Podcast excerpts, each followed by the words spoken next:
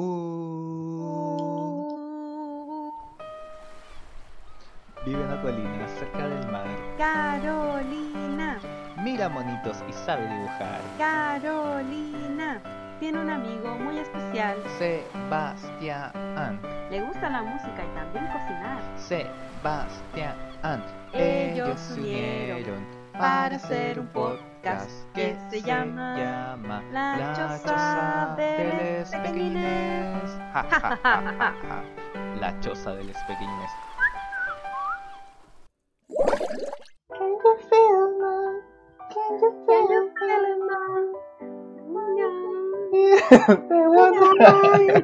Can you feel my tears of the lonely Oh. girls the No sé cómo te atreviste a hacer un tono de voz tan agudo. Como que me frustra un poco eso de la serie. Como que digo, weón, ¿cómo cantan así? Yo no sé. Hola, Hola, hola. tercer intento. Por fin se pudo. Casi No. pensaría que estabas con una maldición. Yo creo que lo estoy con una maldición. La maldición de la pobreza de mi computadora.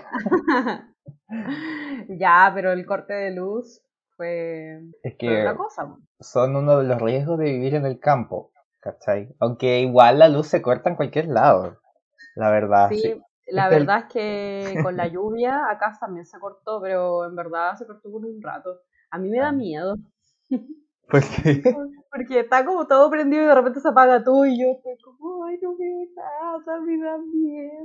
Ay, qué miedosa. Y yo estaría paloyo en el sur porque ahí me diga que no se ve ni una cuestión. No, no, y anoche como que salí un rato mientras estaban las luces apagadas, estábamos con velas y se veían todas las estrellas. Ay, qué hermoso. Sí, y lo, Eso sí me gusta.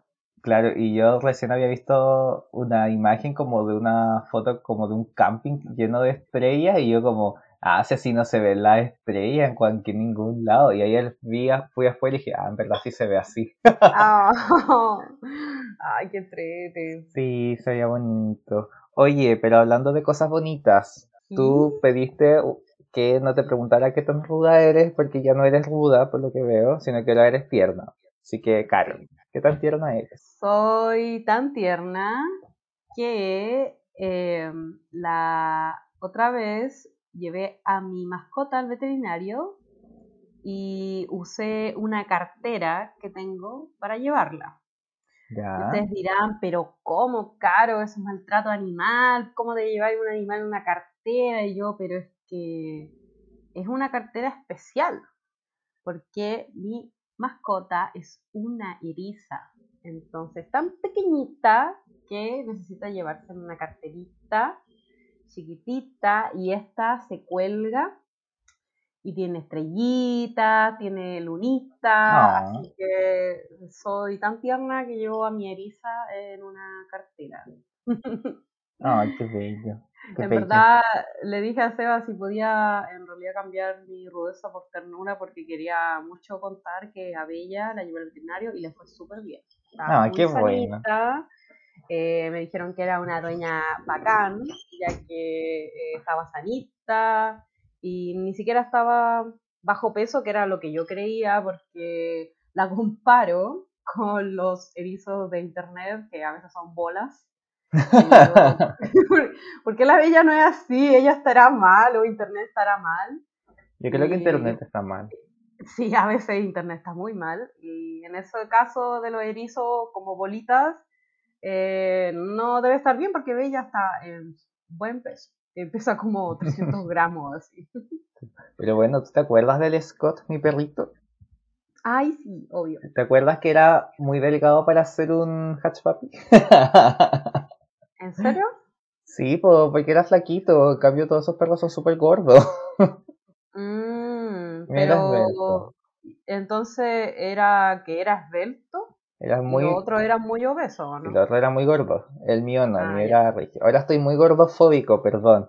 Como que me he sacado fotos ahora sin polera porque estaba en el río y me encuentro súper gordo. O con polera digo, hoy no, me bajó toda la gordofobia.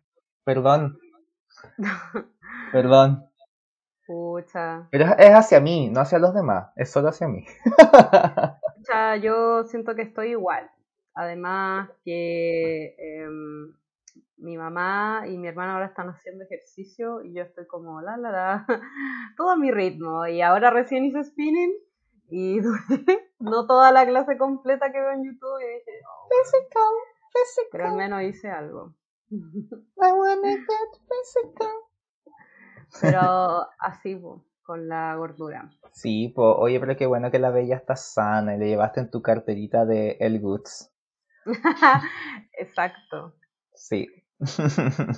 Me Em, encanta. ¿Y tú, Seba? Eh, no eres tierno, parece. No, no soy tierno. Tú, tú eres rudo. Yo soy rudo.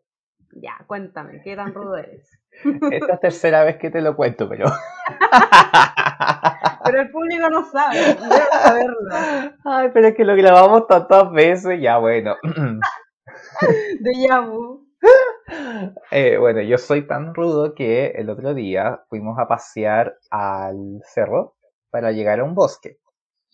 Y para llegar a ese bosque no hay como un sendero habilitado como mm, directo, sino que tienes que atravesar Entrar distintos a la mala. Claro, A uno tiene que entrar un poco a la mala porque hay muchos cercos. Entonces yo soy tan rudo que hago caso omiso a los derechos de propiedad de las otras personas y atravieso sus cercos. Y ni siquiera los saltos. Onda, yo atravesaba dentro de ellos, entre dos cables que apenas cabía mi foto, podía entrar. Entraba. Onda, tenía mucho miedo de que me quedara atrapado. ¿Te imaginas que se quedó atrapado? Ah, no sé, pero me daría más miedo que se te rajara la ropa y después anduviera ahí así con todo el boxer mostrando. Ah, pero no hay nadie. Tan solo las langostas. Ay, verdad. Sí, porque eh, había una parte del camino que había muchas de esas langostas que eran como, son como esos saltamontes, no sé cómo explicarlo, pero eran muchos, onda se te subían encima. No me dio asco, pero era como medio extraño. Uy, qué nervio. Sí, era como un poco como que daba nervio, como yo no cacho si te hacen daño o no, esas cosas, yo creo que no, pero Mm. Así que Así eso, po. que traspasaste una propiedad privada, sin miedo a los escopetazos. No, de los- sí, me- Fuera de mi propiedad. ¿verdad? De algo hay que morir. Y si fue para conocer la naturaleza, bueno, será. Además que uno debe tener derecho a llegar a los bosques, a los lagos, a los ríos y da lo mismo, como que no está ahí usando ese terreno. Lo único que habían ahí eran vacas y sus bostas. Bueno, igual estaba ahí, eh, ¿cómo se llama esto? Con el, con el Diego, po. Y el Ah. Diego igual debe conocer como a la gente de ahí, ¿o no? ¿No?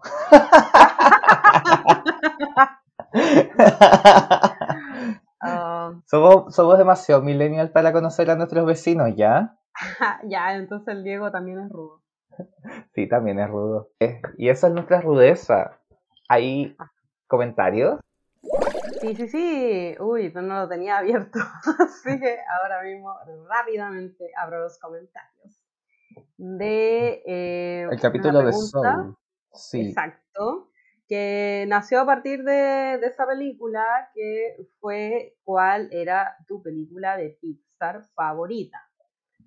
Así que tuvimos eh, algunos comentarios y lo mejor es que varias no se repitieron, como que fueron bien variadas. Sí, eso igual me gustó, me llamó la atención, pensé que iban a decir todos los mismos. Cars, ah, Eh, Cars. por supuesto, la mejor.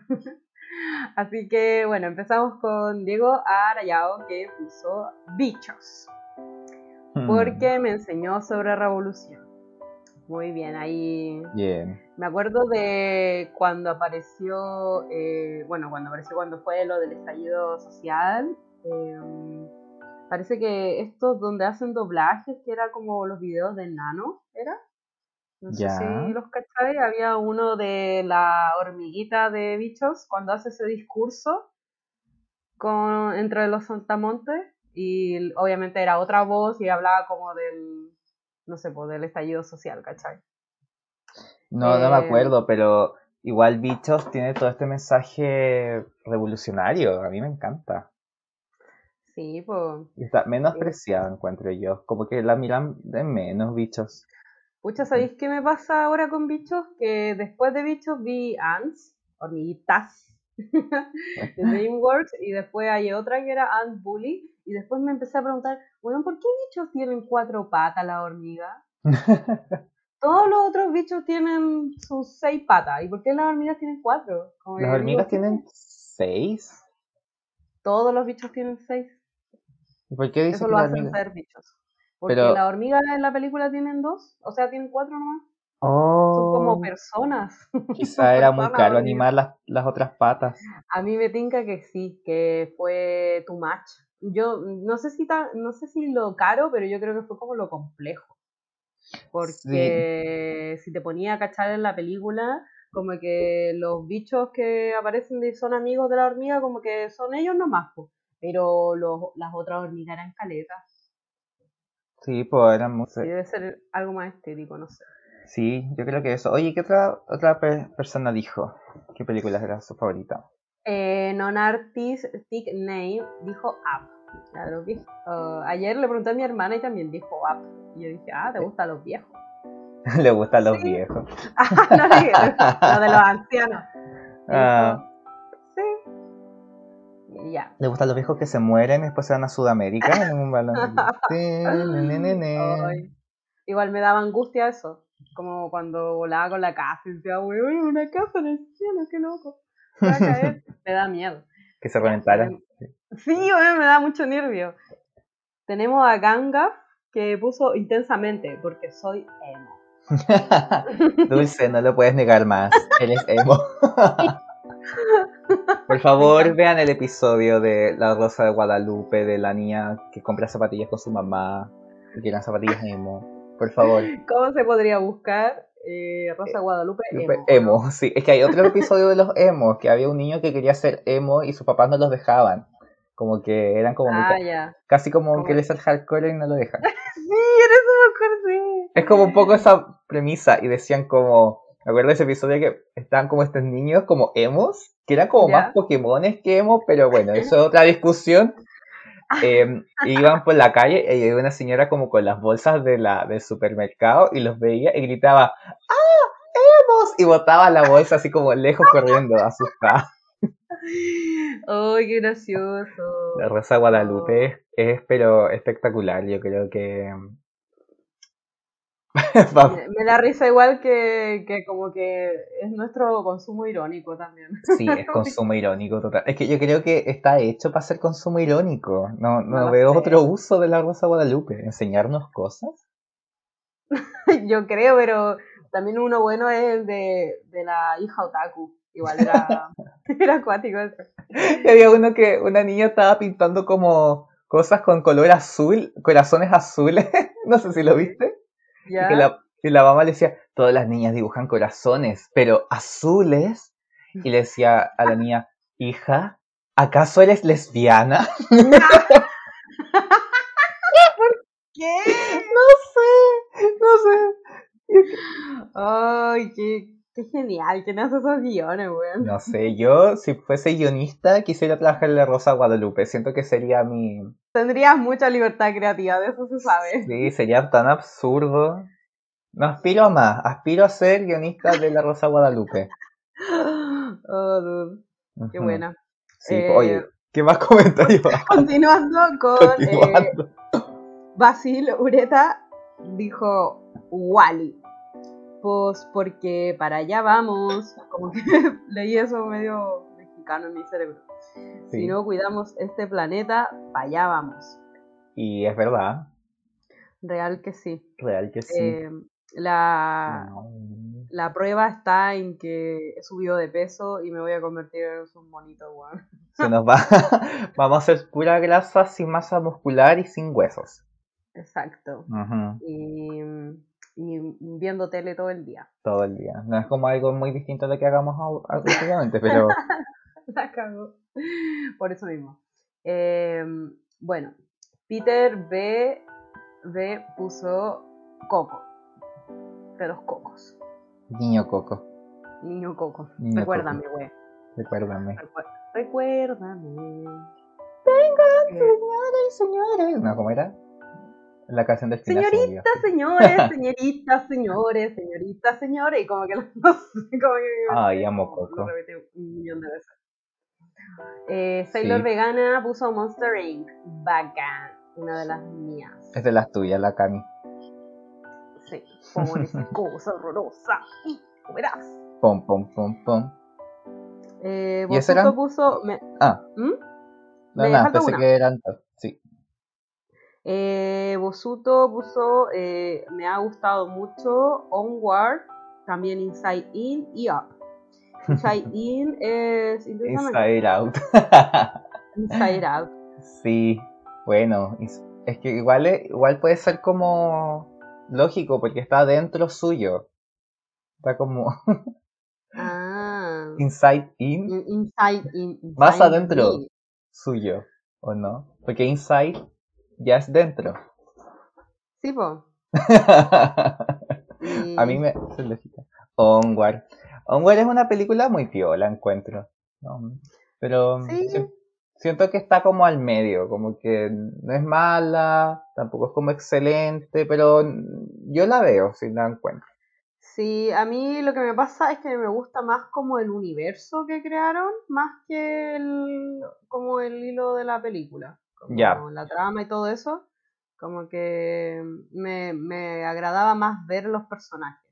Como decir, oh, mira ahí el- los unicornios que eran como ratas, eh, no sé, los centauros, como me gustaba que, eh, ya igual era Paco, pero me gustaba que eh, tuviera una camioneta y que para conducir, como que pusiera la parte de atrás de la parte de caballo, ya. que tuviera la camioneta de la parte caballo y tuviera una parte para sentarse, como, como conducir la cuestión. Sí, pues.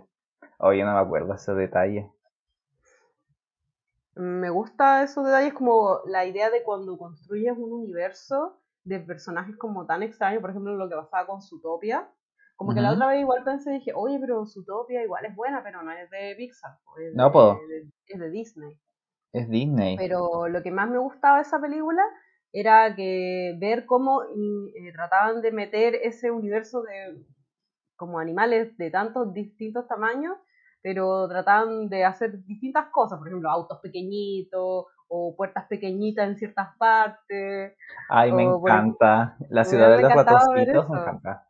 Me da mucho ¿Verdad? También tenía una ciudad aparte y era como la ciudad pequeña. Sí. Me cantaba Shakira. Y esos eran Ah. la- los comentarios de Sí. De, Sí. lo, de la pregunta que hicimos. sobre Pixar.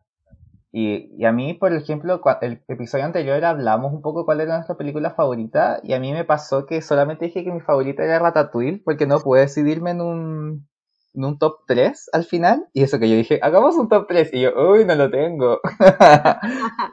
Soy el peor, pero bueno. Lo terminé de hacer, hice todo mi ranking, pero no voy a decirlo todo, solamente diré que las tres que más me gustan son eh, Primero. Ratatouille. Segundo Monsters Inc. Porque la verdad es que concluí que sí. Y la tercera es Buscando a Nemo. Creo. Son las que más están en mi corazón. Ya. Eh, y yo, ahora que me acuerdo, voy a, a cambiar de parecer. que soy un humano y también cometo errores. Y después pensándolo muy bien, dije, ¿por qué Soul así? Dije de tercer puesto en mi lista. Em, porque pensé, dije, ya es nueva, me emocionó, pero pensándolo bien, eh, usando la lógica que he usado últimamente, ya, las películas favoritas que tengo Dale. son porque las encuentro y, las puedo ver muchas veces. Y ahí digo, ah, sí, esta película me gustó mucho, entonces podría considerarse mi favorita. Y creo que una de las que más he visto y que aún me emocionan es la de Los Increíbles. Amo. Edna Por- Modas. Edna Moda, pero obvio en la primera, ya siento que en la Sí. segunda como que adiós. Pero- Ay, igual me gusta la segunda. Sí, pero ponete tú, por ejemplo, siempre eh, me han gustado los villanos en la película, en la serie. Y me encanta el villano de Síndrome y en la de la 2 es como muy ñe, encuentro. Porque yo Como- soy tu mayor admirador. Weón, esa frase es muy buena. Es que es muy Además bueno. tiene carisma, loco. em, Y es malo, onda, Eh, iba a matar a su asistente así nomás.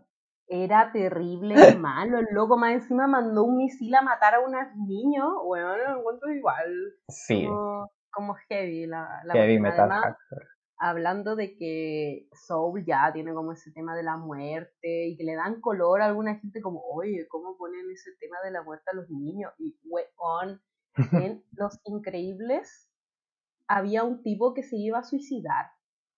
Sí. Y además Y- habían Y lo decían literalmente así. Más encima lo mostraron. El weón se estaba tirando del edificio y después el loco decía, arruinaste mi muerte. Y fue como, weón, se iba a matar. Bueno, tenéis razón. Y además No también todas las muertes de los superhéroes como con las capas, igual alguna era, por ejemplo, las que se atrapan, como la muerte de Cíclope cuando se atrapaba con la capa en el, en el, el- en el, el- ah, bla, bla, en la hélice, la turbina. Bueno, sí. Que- después explotaba la cuestión. Sí.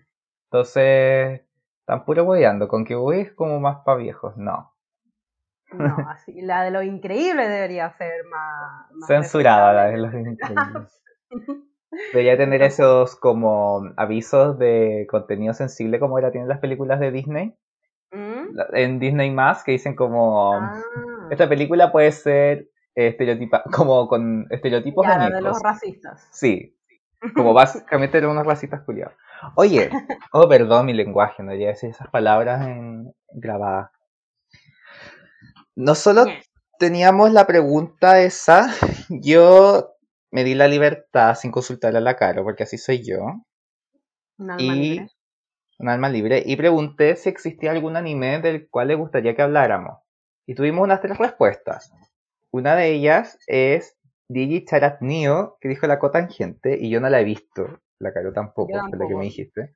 Me recuerda soy- mucho a Chobits por lo tierno, pero no, no, no la cacho. No la ubico, pero se veía muy tierna. La Sí, otra. Igual me gustaron los diseños, como que quiero esas figuritas, solo porque se ven muy lindas. Obvio.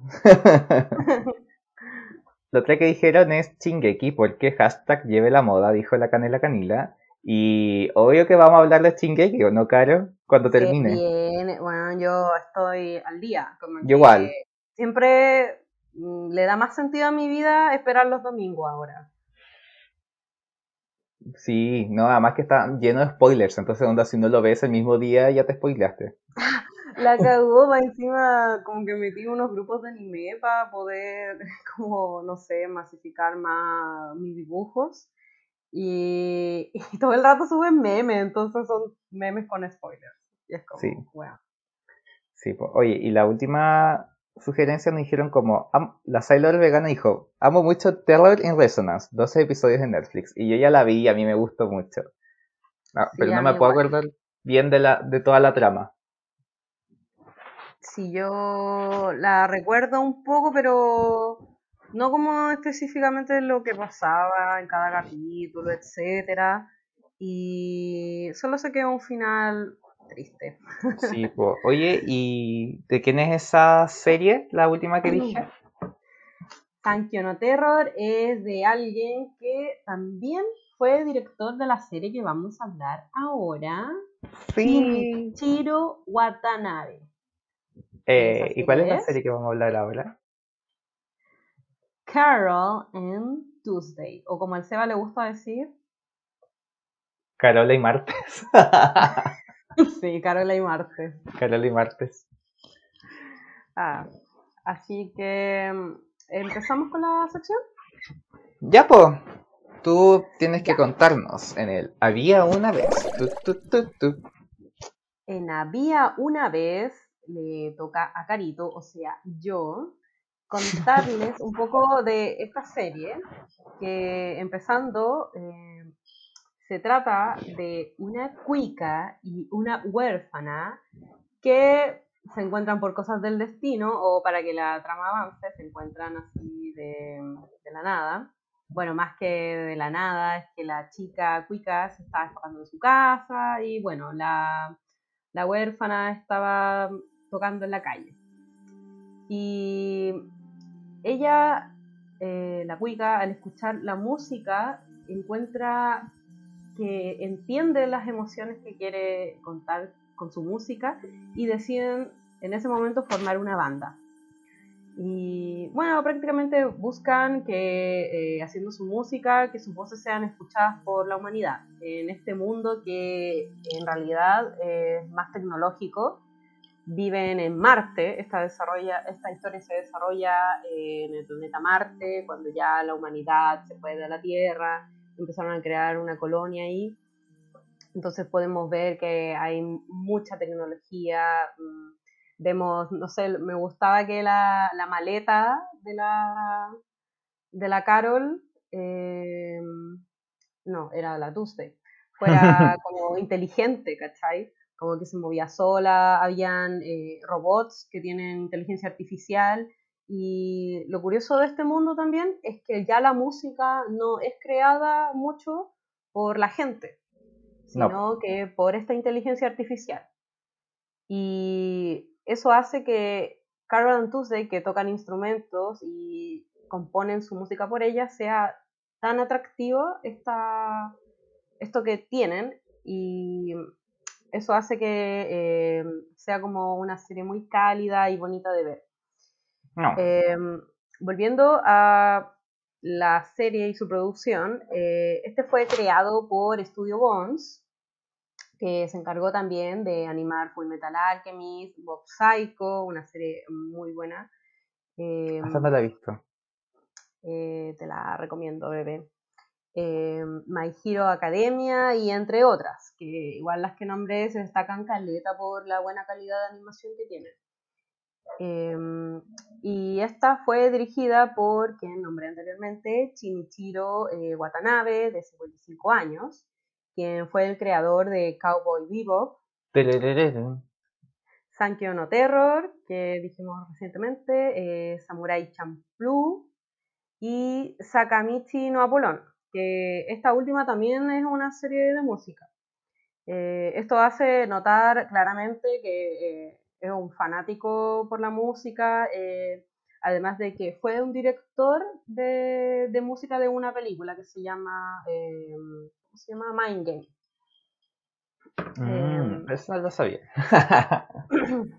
Em, bueno, el anime fue estrenado el 10 de abril de 2019 en Fuji TV, en Japón. Eh, y también coincide con el vigésimo aniversario del estudio, que después hizo eh, que se estrenara en Netflix el 30 de agosto, contando con 24 episodios dividido sí en mm. dos temporadas. Eh, yo caché que las sacaron al tiro. Bueno, es que ya estaba el anime completo y a mí me pasó, que fue muy estúpido, que yo vi la primera temporada y dije, ah, qué bueno, pero siento que le faltó a la serie, como que faltaba profundizar. Y como que dejé ahí y después me di cuenta, porque alguien también la estaba viendo en ese momento, que subía como imágenes de la serie y dije, ¿qué onda? Me faltó ver otra temporada y no me di cuenta y había otra temporada fue como, ah, la voy a ver, ¿qué onda? Em, fue muy estúpido. Pero bueno. Em, la serie también cuenta con un manga que se estrenó el 2 de mayo del mismo año en la editorial Kadokawa Choten. Bueno, está con el manga eh, de la editorial Kadokawa Choten. Eh, un dato aparte es que la producción del arte de esta serie está Thomas Romain, quien es un animador francés que dirigió Owen Star Racers y participó en la creación de Lyoko. Y este dato igual me dejó loquita mm. porque a mí me gustaba caleta esas dos series cuando chica. Y viéndolo bien. ¿Esa era de los gallos cabezones o no? ¿Qué cosa? ¿Kotlioco? ¿De qué dijiste? Que no, justo se cortó ahí. Ah, ¿cuál? Es que dijiste, ¿cuál, cuál era Kotlioco? Era la de los que eran como personajes como cabezones o no? sí, eran muy cabezones y muy flacos. Y había uno que tenía el pelo morado. como, me acuerdo de eso. O sea, tenía, era muy extraño su pelo porque era como rubio y tenía un mechón como morado en el medio. Era muy feo su pelo. Em, igual me acuerdo que esa serie como que ayudó mucho a mi gordafobia porque eran buenos terribles flacos, todos. y Sí. muy cabezones. Entonces era como, bueno, ¿por qué no puedo ser así? Flaca y cabezón. ¿Qué? No Eran sé, las mente. de la animación. Eran las Bratz. Y bueno, esta On Starbasers igual me gustaba Caleta, porque también era un, eran dos universos que eh, como que también tenían mucho que ver la tecnología en ellos. Eh, y a pesar de ser una producción japonesa, eh, la mayoría de los compositores, al ser una serie de música, son occidentales. Eh, Sí. Además de tener referencias musicales, como el nombre de uno de los personajes, que era Ergun. Esto no lo cachaba, que se basó en Ahmed Ergun, un productor de música que eh, trabajó con Led Zeppelin, Phil Collins y Ray Charles, entre otros personajes. Mitch, eso yo tampoco lo sabía. Hay un cantante que escuché el año pasado que se llama Thundercat, que trabajó también en esta serie, que es el que hace la voz de uno de los personajes igual. Que después lo voy a contar. bueno, y como toda serie, una serie tiene personajes y como habrán adivinado, eh, son las dos principales son Carol y Tuesday. Carol, que es una eh, inmigrante de, mm, del planeta Tierra, que es huérfana y ella vive un poco como, mm, como puede nomás, ¿cachai? Tiene como empleos medios malos que te- la terminan echando. Eh, también- Igual era ella, acuático ese empleo donde tiene que llorar en un funeral. bueno, me encantaría ese empleo. ¿Por qué? No sé, Para ser un drama queen. Sí, va a decir, era tan bueno, murió tan joven. Y cosas así. Em, hacer show. Ya, pues entonces, y ella toca eh, el Show, teclado. show, me pegó el show. El El teclado, show, sí. Sí, pues. Debe haber estado tan allá fácil en este, en, este programa. Gran cantante, el próximo invitado. próximo invitado. Sí, ya, pues entonces. Hablando de música, hablamos de la música de Naya Fácil. Allá fácil, sí. Y hablamos de que también se puso pechuga ahora. Bueno, No. oh my God, 550 cc en cada teta. ya. Ah, Ya, después me meto a cachar. Sí, me preocupa su espalda, pero soy feliz por ella. Y bueno, Está entonces bien. Carol, ella tocaba en el puente y todo esto, y ahí como, como tú bien dijiste, conoce a Tuesday, que es esta chica que es hija de una política que después va a tirarse a presidenta, a candidata a la presidencia, y ella es como muy dulce, y es como muy burbuja, como que no tiene conocimiento del mundo real porque siempre estuvo súper sobreprotegida y ella toca la guitarra. Y En mano, Eh, ¿cachai? Ni cómo hacer el aseo.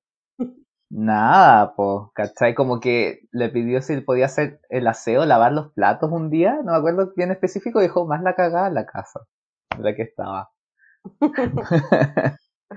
Pobrecita. Y por otro lado, Así tener, ya, pues entonces ellas dos, com- claro, entonces ellas dos se conocen y empiezan a tener este dúo musical. Y por otro lado vemos la historia de Ángela, como, es como una ídola adolescente, como que es modelo y es súper famosa y quiere empezar su carrera de, mm, de eh, cantante. Y para eso como que dice, ya me voy a vender al diablo, que es como este productor que se llama Tao, que él hace todo con inteligencia artificial, como que él es una persona súper seca, un productor musical, y también eh, como se va viendo en la serie, también tuvo otros estudios respecto a, a la lectura del cerebro, como a conocer los pensamientos, y él dice, ya, pues eh, tú vas a ser la superestrella eh, del pop. Claro. La Ángela también tiene a su mamá, que es Dalia, que ella también tiene un tema frustrado porque ella también quería ser como famosa y todo eso, y toda esa frustración y deseos como que se lo metió a su hija desde muy temprana edad, como para que ella siguiera el camino como de, de la fama y de la, de la música y todo eso, como un poco vivir a través de su hija. Em, Claro. Lo deja súper claro, Claro. igual en toda la serie, como que todo el rato se lo dice, tienes que vivir mi sueño, tienes que vivir mi sueño. Claro, y, y es súper poco piola. Eh, la cagó, así como... y, bueno, y por otra parte, también volviendo a Carol y Tuesday, eh, ellas como que tocan una, componen esta canción y después la tocan en lo que es el Centro Memorial de Marte, y ahí es donde conocen a este niño que se llama Roddy, que es un productor, o sea, es un pequeño, o sea, es como un ayudante de productor de, de un DJ súper famoso de Ertegun, y él como que después lo, junto con Gus, que era antes también un cantante como frustrado de una banda y que fue productor de una, o sea, agente de una cantante famosa que era Flora, dice como, ya, vamos a hacer las estrellas, ¿cachai? Y como que el gallo claro, es súper... las cachan en un, en un lugar que estaban como haciendo unas pruebas de sonido, parece. Claro, pues, en el video. Los loquitas fueron a, a, tocar así, como a la mala. Sí. Porque dijeron, ay, aquí es buena la acústica, aquí hay un piano bacán, ya, vamos. Sí, pues se hizo viral eso y ahí las conocieron. Y ahí las grabó. Po. Claro, pues la grabó Roddy, ahí se conocieron y empezaron a, a, trabajar para hacer esta, eh, eh, en el fondo, estas eh, ah, la, bla, las nuevas estrellas de la música. Estoy, estoy con la lengua un poco trabada, de hecho, hoy día, pero bueno, se me va a ir soltando. y también hay, lo igual lo que me gusta también, mm, también lo que me gusta de este mundo es que hay muchos artistas como que van apareciendo y eso igual lo encontré entretenido porque no solamente fijarse en estas dos. Tenemos por un lado como a los artistas famosos de este mundo que está por ejemplo este DJ que es Ertegun que es como muy egocéntrico por decirlo así pero como que todo su ego también se basa un poco en, su imagen entonces como que su propia em, por decirlo así, él se valida a sí mismo a través de las cosas que tiene, a través del éxito que tiene y, y es como muy egocéntrico, ¿cachai? Como que claro, es como, como que creáis un personaje tan, tan carismático, llamado por todos, que te empieza como a comer, comer la propia personalidad que tenís y se empieza a volver en, tu forma de ser para siempre. Pues. Sí, y otra cantante también famosa que existe en este mundo es Crystal, que es como la máxima estrella pop que yo la amo. Es como la Beyoncé. Sí, es como. Sí, es como la Beyoncé, pero con un poco de, de, de Britney y un poco de, no sé, como que es muchas a la vez. como yo, Cali Uchis, Cali Uchis, Britney, Beyoncé. Podría ser, no sé si Cali Uchis, pero sí, igual, no sé. Lo, decía por el, por el, como es su música, como que es más, como más soft que, el de la Beyoncé. Claro. Y el otro personaje también que aparece es. Eh, está otro que es Desmond, que es como un cantante que está un poco escondido, por decirlo así, que vive entre las plantas y que, y que no puede cantar, eh, cuando toma su medicamento como para vivir, como que las invita a estas otras chicas a conocer su, a su, lugar donde vive y todo esto. Eh, y hay más, también está Flora, que era la ex cantante a la cual eh, este agente Q se hizo famosa y que después como que se descarriló su camino, empezó a ver las drogas, empezó como, como las adicciones y empezó como a perder como notoriedad y, y respeto por la audiencia y como que después nadie supo de ella. Y igual me dio pena esa historia, pero después podríamos hablar de eso. Em, y hay varios artistas más, y también están los artistas que aparecen en la competencia. ¿Mm? Son como los famosos. Sí, no, es que iba a decir que eran los personajes eh, secundarios, pero que igual, eh, ¿cómo se llama esto? Aparecen em, cautivados por, la, por las chicas también. Sí, pues como logran eh, cruzar los caminos con ellas porque se ven como inspirados por su música. Claro, porque como es tan distinta a lo que normalmente está acostumbrado el planeta Martex, que, mm, que obvio que algo que sea compuesto desde el alma y no desde los robots, por decirlo así, va a ser más apreciado como distinto. Y, y bueno, y aparte de estos cantantes famosos, tenemos también a los, a los futuros cantantes que van a estar en esta competencia de, de canto como tipo The Voice, tipo, no sé. Eh, eh, yo soy, no, no. Eh. no, yo soy. Ahí siento que es más The Voice, por Sí. eh, tener el, no sé, pues igual es lo típico que todos esos concursos igual se basan como en uno mismo también. Claro. Como American Got Talent, que son siempre tres jueces que le dan el visto bueno, el visto malo, y es como los concursos, pues. Sí, po. y este concurso se llamaba como los, los mejores de Marte, algo así. Y, y dentro de estas personas, de los, de los cantantes que aparece, hay una chica que se llama Sibel, que es como media francesa, que tiene una obsesión como con Tuesday, enfermiza. Así es, sí. Y es como, yo estaba como muy, aléjate de ella. Y get a Sí, job. déjala en paz, es un alma muy pura, Sí. no la toques. También está la- otro que es como un youtuber famoso que, que se llama como Piotr, no sé cómo, no me acuerdo cómo se pronuncia, Piotr, Pio- Piotr. Piotr. Entonces es que igual los japos como que ya les ponen nombres gringos, pero después ellos los traducen de otras formas. Sí, es como Piotr. que- ¿no? Más encima, Airgun, no le decían Airgun, sino que le decían Haiti, una vez así, Sí. en japonés. Y es como, Artagon. como Haiti. Sí, y este chico igual quiere ser más famoso todavía de lo que es. Y me da mucha risa como, yo estoy feliz aquí porque aumenté mis, suscri- su- mis suscriptores. La cago, él está como por la fama.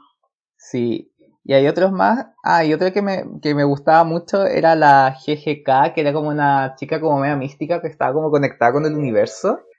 Sí, esa era la media volada, Iván. Sí, me recordaba un poquito a SKA Twice, no sé por qué, como Ah, No, no. como por el estilo. un poco por el estilo, pero eh, tampoco, ta- no sé por qué me recordaba a ella, la verdad. pero tenía como...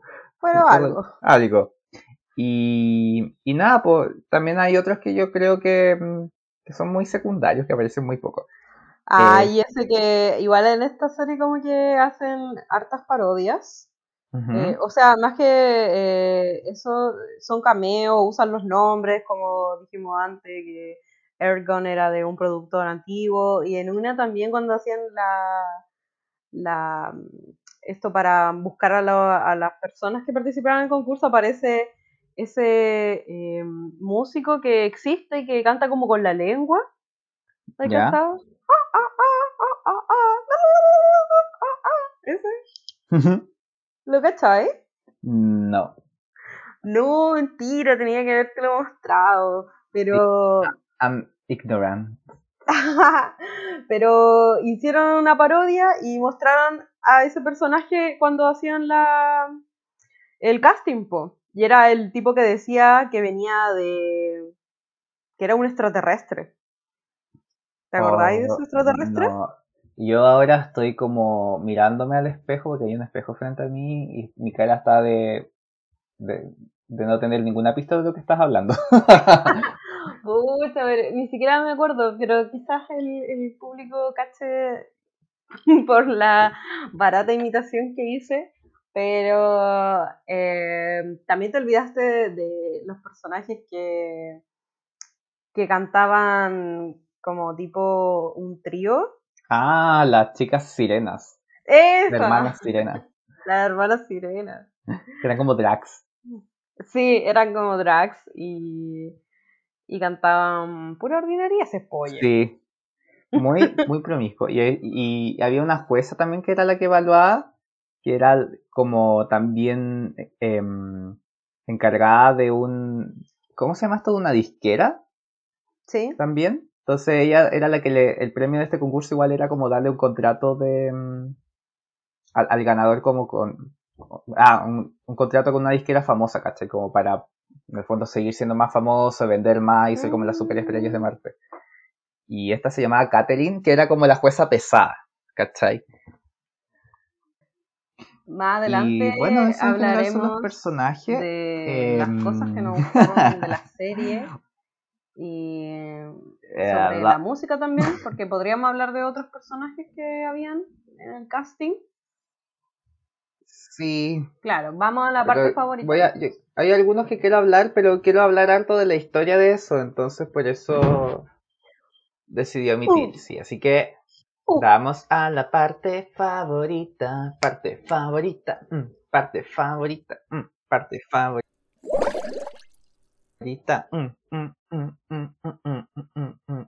Bueno, Caro, ¿cuál fue una de tus partes favoritas?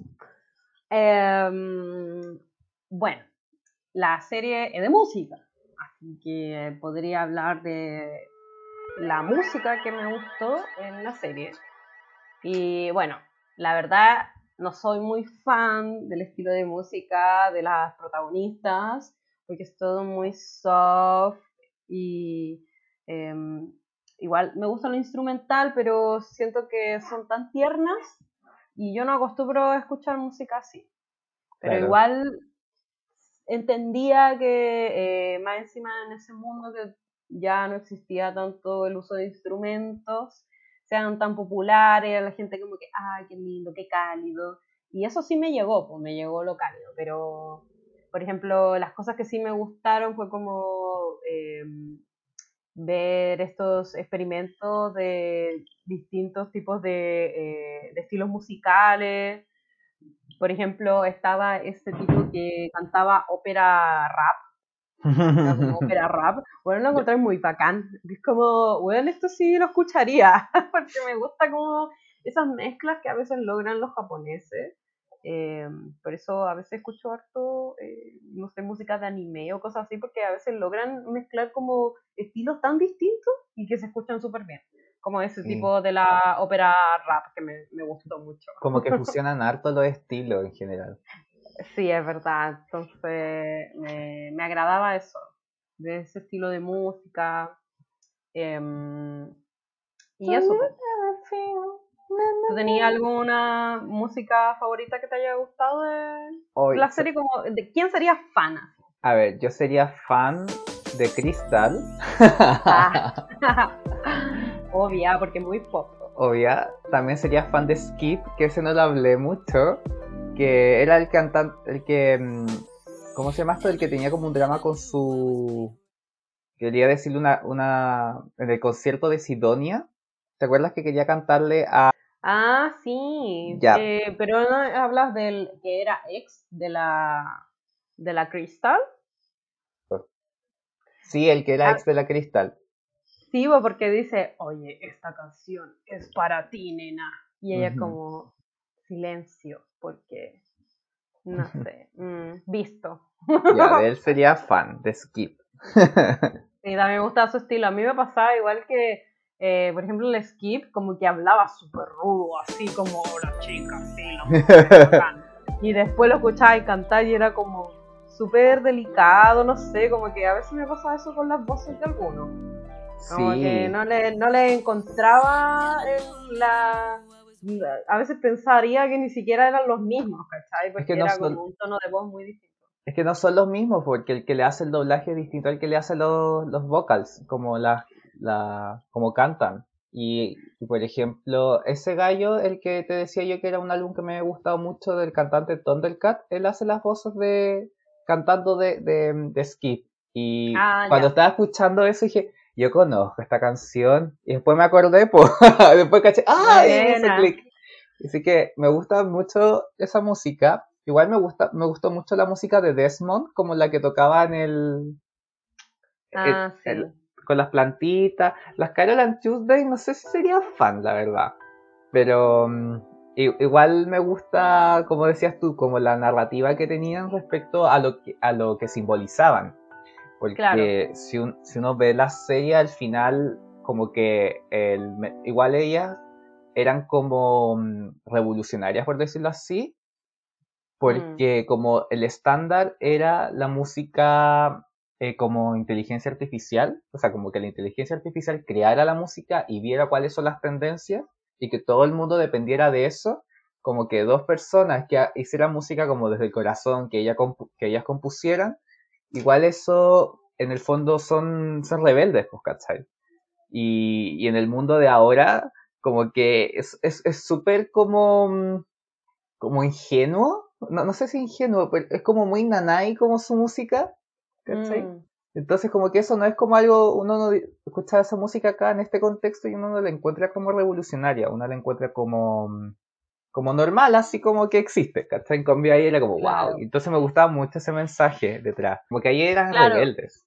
Es que sí, pues ahí se destacaría en ese universo, pues como es más tecnológico. Sí, po. Aquí es como, sí, bien. Igual me gusta, en, en general me gustaba toda la música que salía en la serie, como que no había nada que me desagradara. Como, eh, estaba escuchando era la, la banda sonora y es como, me gusta todo. Todo. Sí, yo igual, también pensando en que íbamos a grabar esto, me puse a escuchar todo y sí, es como todo muy agradable de escuchar. Hasta la- las sirenas me gustaban igual, o sea, todo muy bonitas las voces. Una pena que la otra era muy funada, la, la francesa, porque también La me gustaba. Sí, yo Sí. sería como fan de ella, pero después igual cuático que terminara siendo una acosadora. Después la Muy- escucharías escondida. Ajá, como nadie debe saber esto. Como puta, bueno, me gustan los tetas, escuchando los tetas y no. No, Todo- en verdad ya no. Hace tiempo que no escucho esos hueones. Qué bueno. ¿Tení otra cosa favorita, algún personaje favorito que te haya gustado de la serie? me gusta todo este tema de el de- por ejemplo dentro de los personajes que yo creo que están todos unidos un poco bajo una misma mirada hacia el final como que como que me gusta un poco el mensaje del, del- de la serie en general como del poder que tiene la música para convocar ser como igual un arma revolucionaria ¿cachai?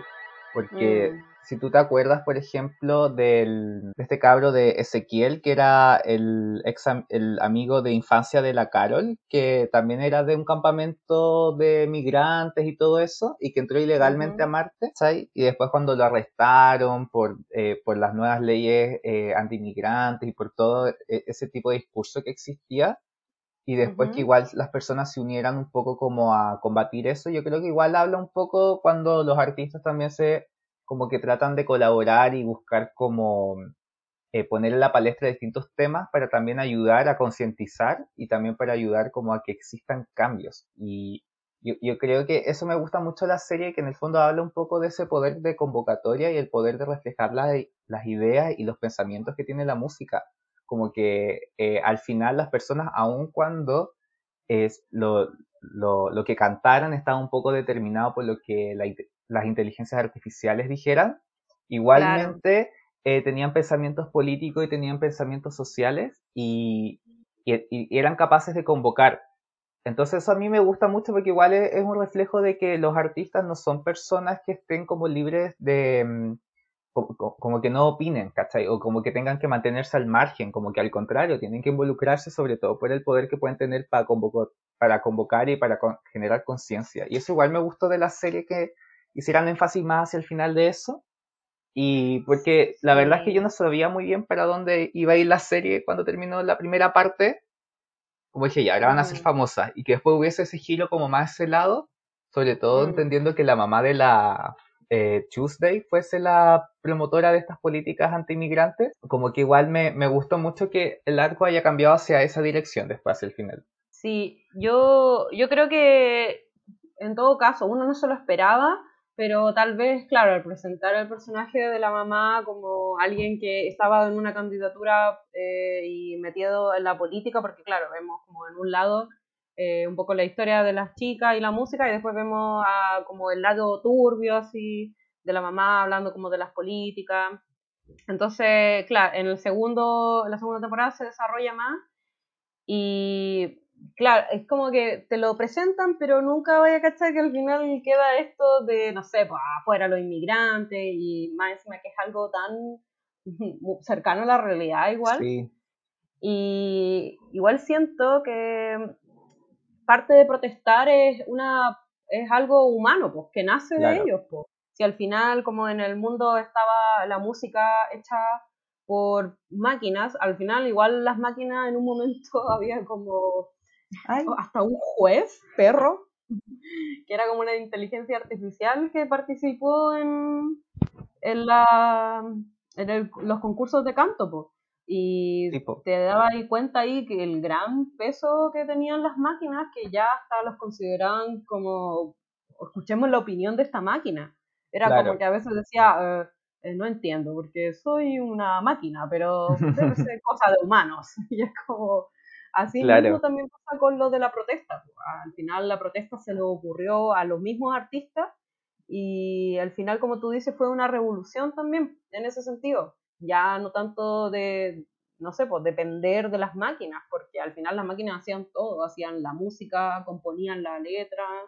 Veían qué leyes se tenían que colocar, eh, establecer, veían que en el fondo era un poco este mundo dominado al final por la inteligencia artificial.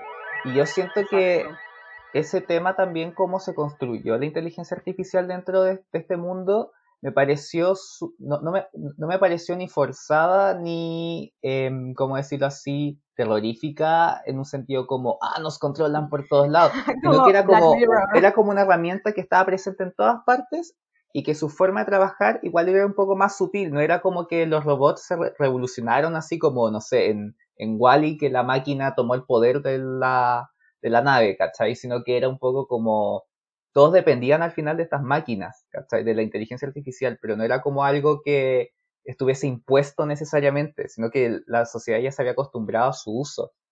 Hacían todos sus movimientos basados en eso. Y, y creo, po. y creo que eso lo hace más realista porque al final eh, ahora también la inteligencia artificial igual ha avanzado mucho y ha tomado mucho poder en distintos campos, ¿cachai? Entonces eso igual es como pa- pa- para reflexionar eh, y decir, quizás eh, nosotros ya tenemos que desarrollar esta inteligencia artificial porque nos puede ayudar en un montón de cosas, pero también tenemos que aprender a tener criterio y a desarrollar ese criterio para decir, sí, voy a hacerle caso a lo que diga est- est- estos datos, ¿cachai? O lo que me diga Ujú. este programa, ¿cachai? O no le voy a hacer caso. Y siento que eso igual es un poco una invitación de la serie, creo yo. Porque no, no es tan como, mm, como Sí, catastrófica. como a pensar por ti mismo también, pues, porque al final, al principio, sí, pues te muestran que, que está muy tecnológico todo, pero igual hay partes que no son tan tecnológicas No, po. y que al final el mensaje de, no sé, pues que igual protestar, si al final eh, eso eh, invitan como la- las chiquillas a hacerlo de una manera igual más pacífica y más como de, de amor, unión y todo eso, pero a que pienses por ti mismo también, po, porque al final igual te mostraban dos personas muy distintas que serían Carol y Tuesday, que se sacaban la cresta para poder eh, ser como muy bacanes. Y después Sí. veía ahí como a la Ángela, que en realidad era como más por su popularidad y por la plata, que podía lograr, no sé, eh, tener como las canciones más bacanes o el ritmo Sí. más bacán. Entonces, al final también te das cuenta que las chiquillas sí pensaban por ellas mismas y que Ángela no, po, porque durante toda la serie la Ángela es como controlada por su mamá. Y hasta el final, hasta que ya nos damos cuenta que eh, estaba como la cagada en el mundo y que había que hacer algo al respecto, ahí se empiezan como a sacar, eh, no sé, porque empiezan a cambiar los personajes como Ángela también. Y bueno, y yo, yo creo que eso igual habla un poco de, mm, de, de- este poder de la música que te decía yo, como, eh, como estas diferencias en- entre ambos como estilos de crear, porque uno era como muy auto, no autodidacta, sino como muy desde la composición propia, que uno hace después y lo demás como dejarlo para los robots. Pero quería preguntarte, Caro, ¿y qué otra parte te gustó de la... ¿Qué otra parte me gustó? Bueno, igual eh, me gusta este personaje, eh, Ergon, porque me daba risa igual, porque tenía una personalidad como muy así, oh, sí, yo soy el bacano, en una me daba mucha risa eh, cuando el, el, ¿cómo se llama el, el amigo que después eh, mueve el video de las chicas? Ah, eh, Roddy.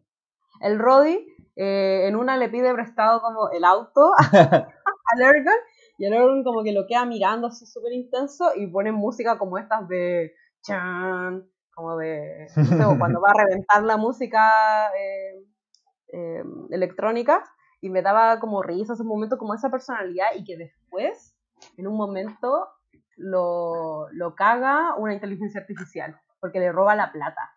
Ah, Oye, sí.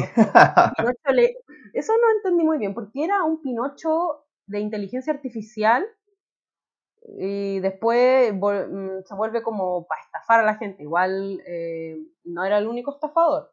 Como Ah, que yo quería lo- hablar de ese. Sí, de bueno, y esta te dejaré hablar de ese. Ay, sí, pero Eh, quería comentar un poco del tuyo igual. que Del Pinocho del estafador. Pinocho, es que me pasa que mm, ese, yo creo que quizás ese personaje era como un poco para tener un sistema de seguridad, de decir como si me estaba mintiendo o no. Y porque igual le crecía la nariz, pero me dio Ah, igual sí, pena Ergon, porque mm, como que ahí es donde tú ya lo habías mencionado, po, como tuvo toda esta crisis, ¿cachai? De Sí. como se había creado este personaje que al final terminó confundiéndose consigo mismo y cuando ya no existía este personaje ya no sabía quién era. Sí, eso lo encontré. Sí, pues ahí como que ya el Ergon se cree la raja, más encima trata mal a las cabras, como que, ay, qué pesado. Y después, igual sí, te da pena. Porque lo Sí, veía po. ahí como, ¿quién soy? Y ahí está todo el rato con ese dilema existencial y es como, oh, el culiado. En verdad, como que solo se dejó comer por el personaje. Y me gustaba que de repente apareciera su versión mm, de músico electrónico y como que le decían, ah, ¿qué pasa? No sabéis nada, ¿qué onda? Y como que estaba todo deprimido. así. Sí, y yo creo que eso igual es algo que yo valoro mucho del, del, de Chihiro, porque en sus personajes, al menos las cosas que yo he visto, siempre les da mucho valor y como que les da mucha profundidad. Y, Sí. y este personaje, Ergon, perfectamente pudo haber sido un estereotipo simplemente, o pudo haber sido un personaje como, como de relleno, ¿cachai? Pero igual les dio una profundidad más allá de decir como, ah, él es como el DJ, ¿cachai? Y, y de hecho, cuando igual eh, quebró y todo esto y perdió su plata, como que eh, me gustó mucho cómo, cómo fue narrándose y fue desarrollándose esta crisis de identidad y lo encontré acuático igual, porque siento como, wow, como que había mucha, como, como mucha mierda dentro de esta persona en el sentido de como estaba lleno de problemas al final. Y como que no era todo tan, tan feliz Sí. y como que sus amigos, sus supuestos amigos igual se alejaban. Y... Es que eso, al final, el, el loco en, en todo su trabajo, hablando del, de Watanabe, eh, claro, yo igual vi otra serie de él, como que no he visto toda su obra por completo, pero sí, me, de- me daba cuenta que él y es bueno para llevar a su personaje al extremo, ¿cachai? Ujú.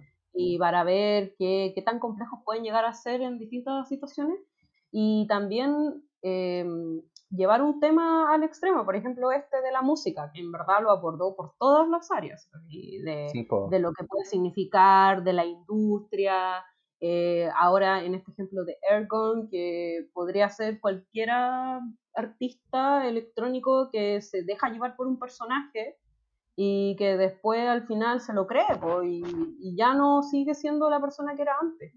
Claro, Que al final Ergon se perdió, pero después cuando volvió a hacer el, a, a trabajar, volvió al mismo personaje, como que ni siquiera eh, fue otra persona. Pero supongo que él mismo se dio cuenta también, que, que él igual era un artista.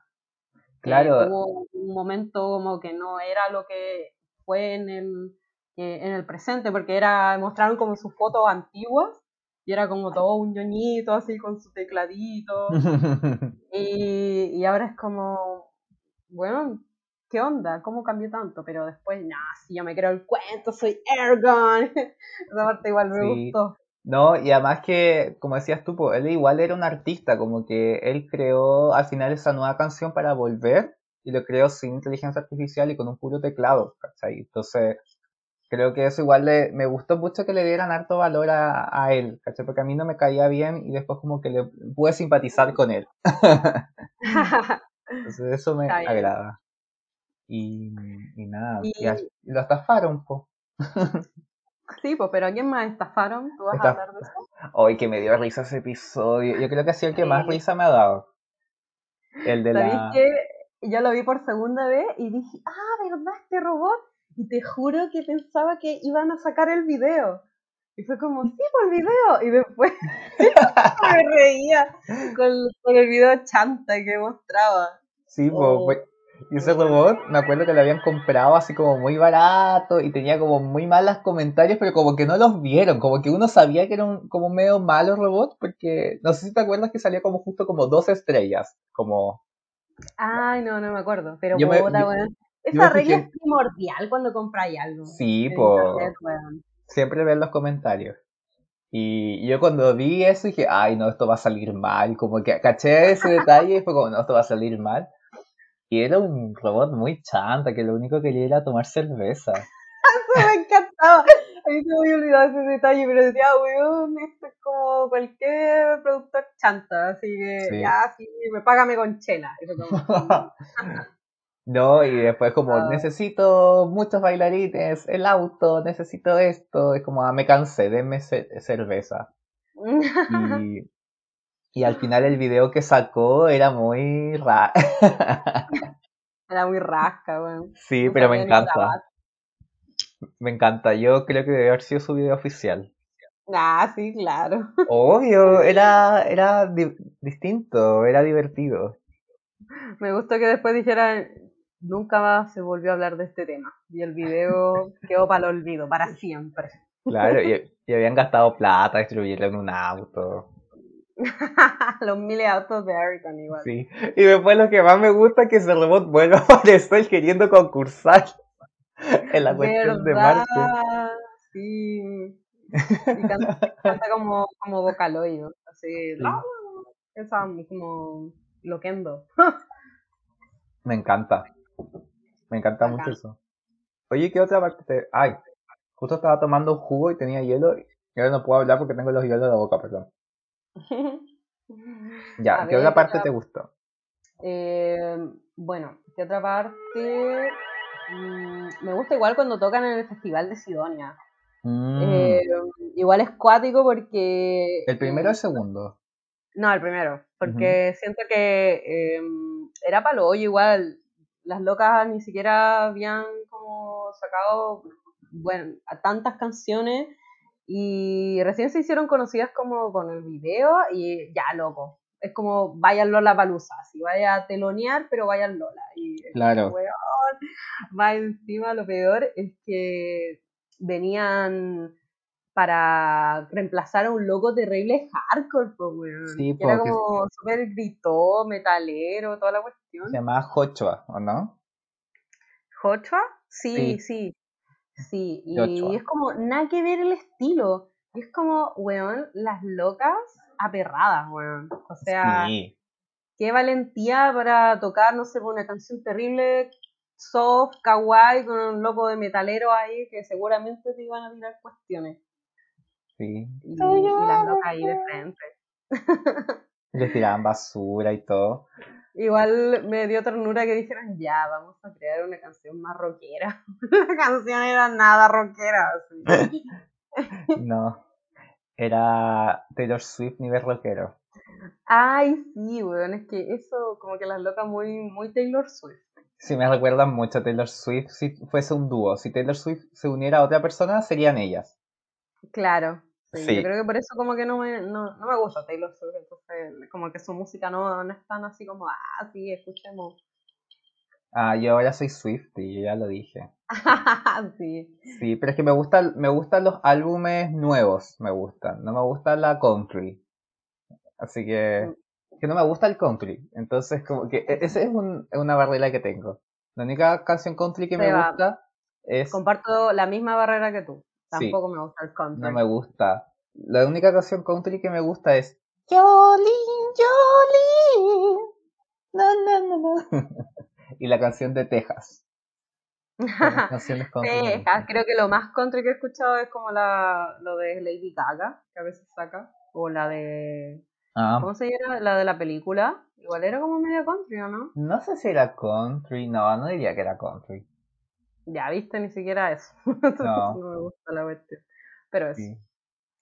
Y Ah, ¿y tú, Seba?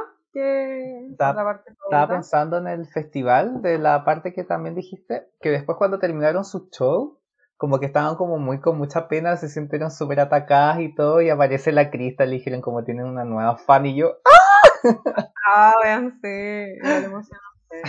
Sí, fue emocionante, a mí me gustó eso.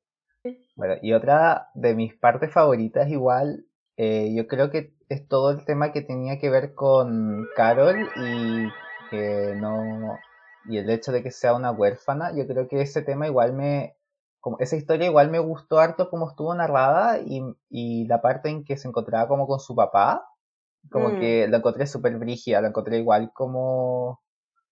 No, no sé, porque al, al final ella estaba muy, muy... e- Ella como que... Yo siempre la vi y la sentí como que estaba muy resuelta en ese sentido, ¿cachai? Y de hecho la forma en que ella hablaba de su pasado y todo lo demás, también daba a entender como que esa historia como respecto a sus orígenes como que la tenía un poco como asimilada.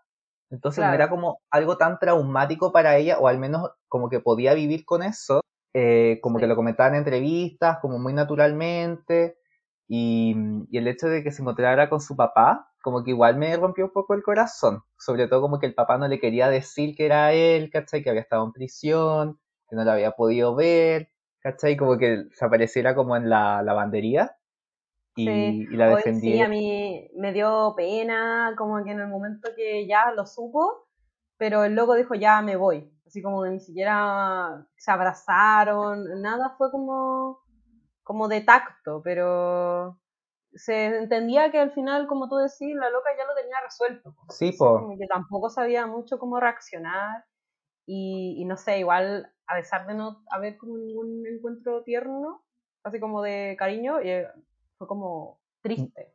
fue triste y fue intenso, pero siento que mm, fue muy natural porque la verdad es que si tú viviste toda su vi- tu vida sin saber de tus papás y de repente aparece el que era tu papá y te explica por qué no estuvo, o eh, tampoco di- diciéndolo directamente, sino que él estaba como contando una historia, ¿cachai? Ujú.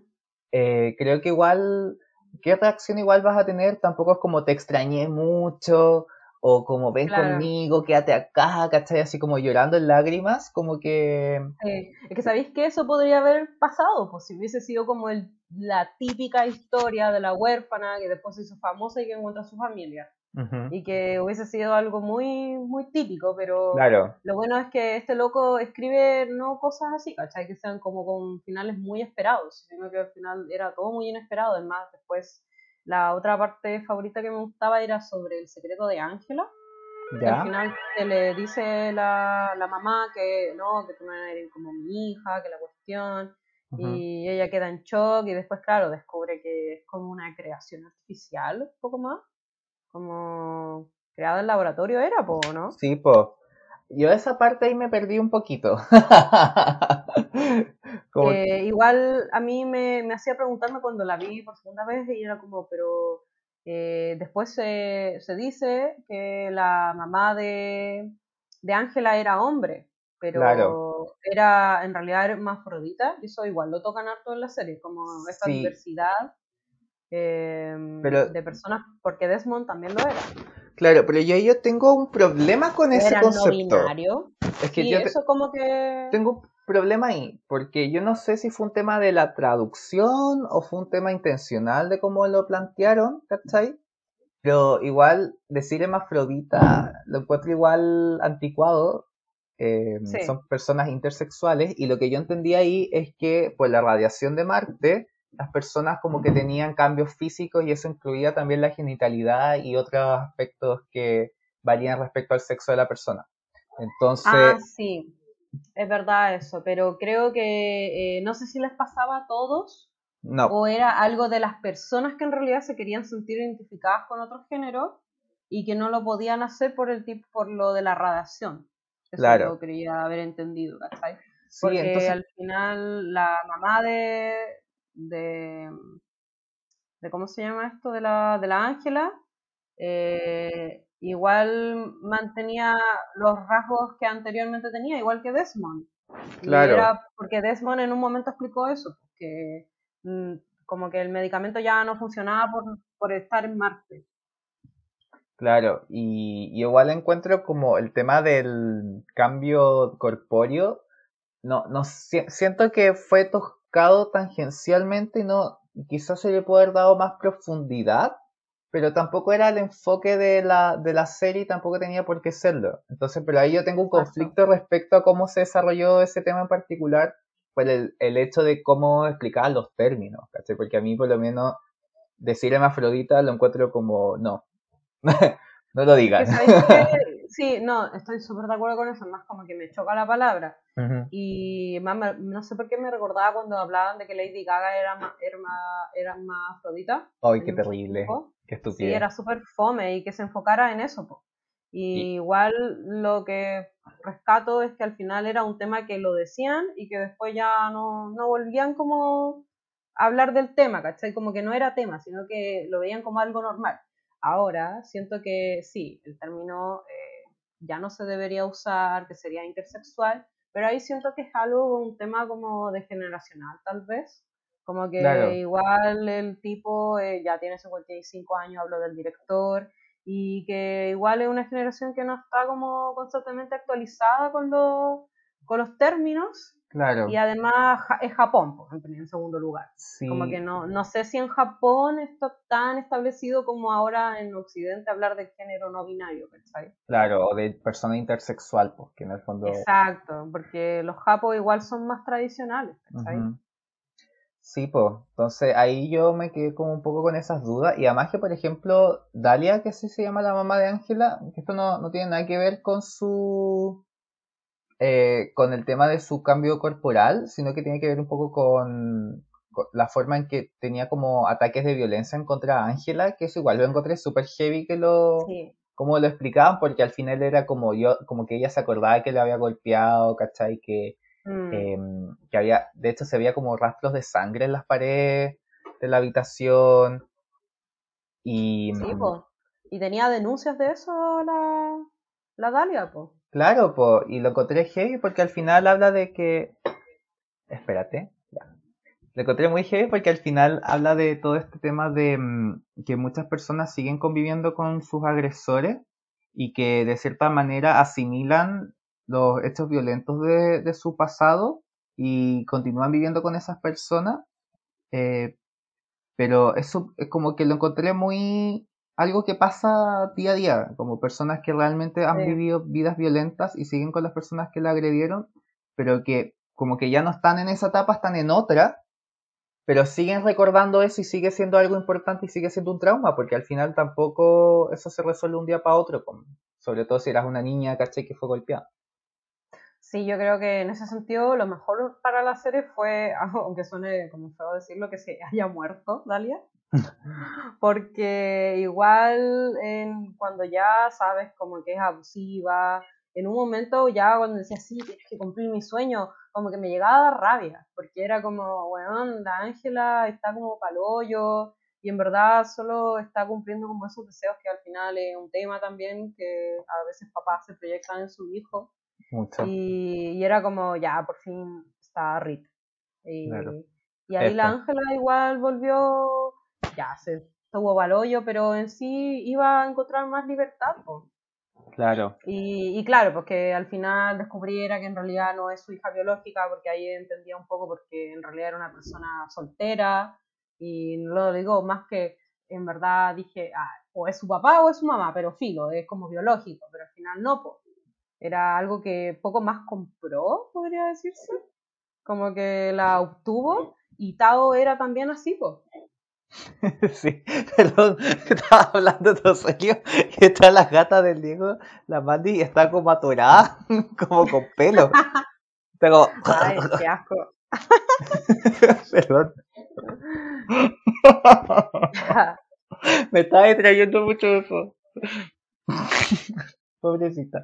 Ya, continúa. Eh, en verdad era eso. Sí, F, F para ella, para Dalia. ¿Cachas lo que es F? ¿Sabéis qué?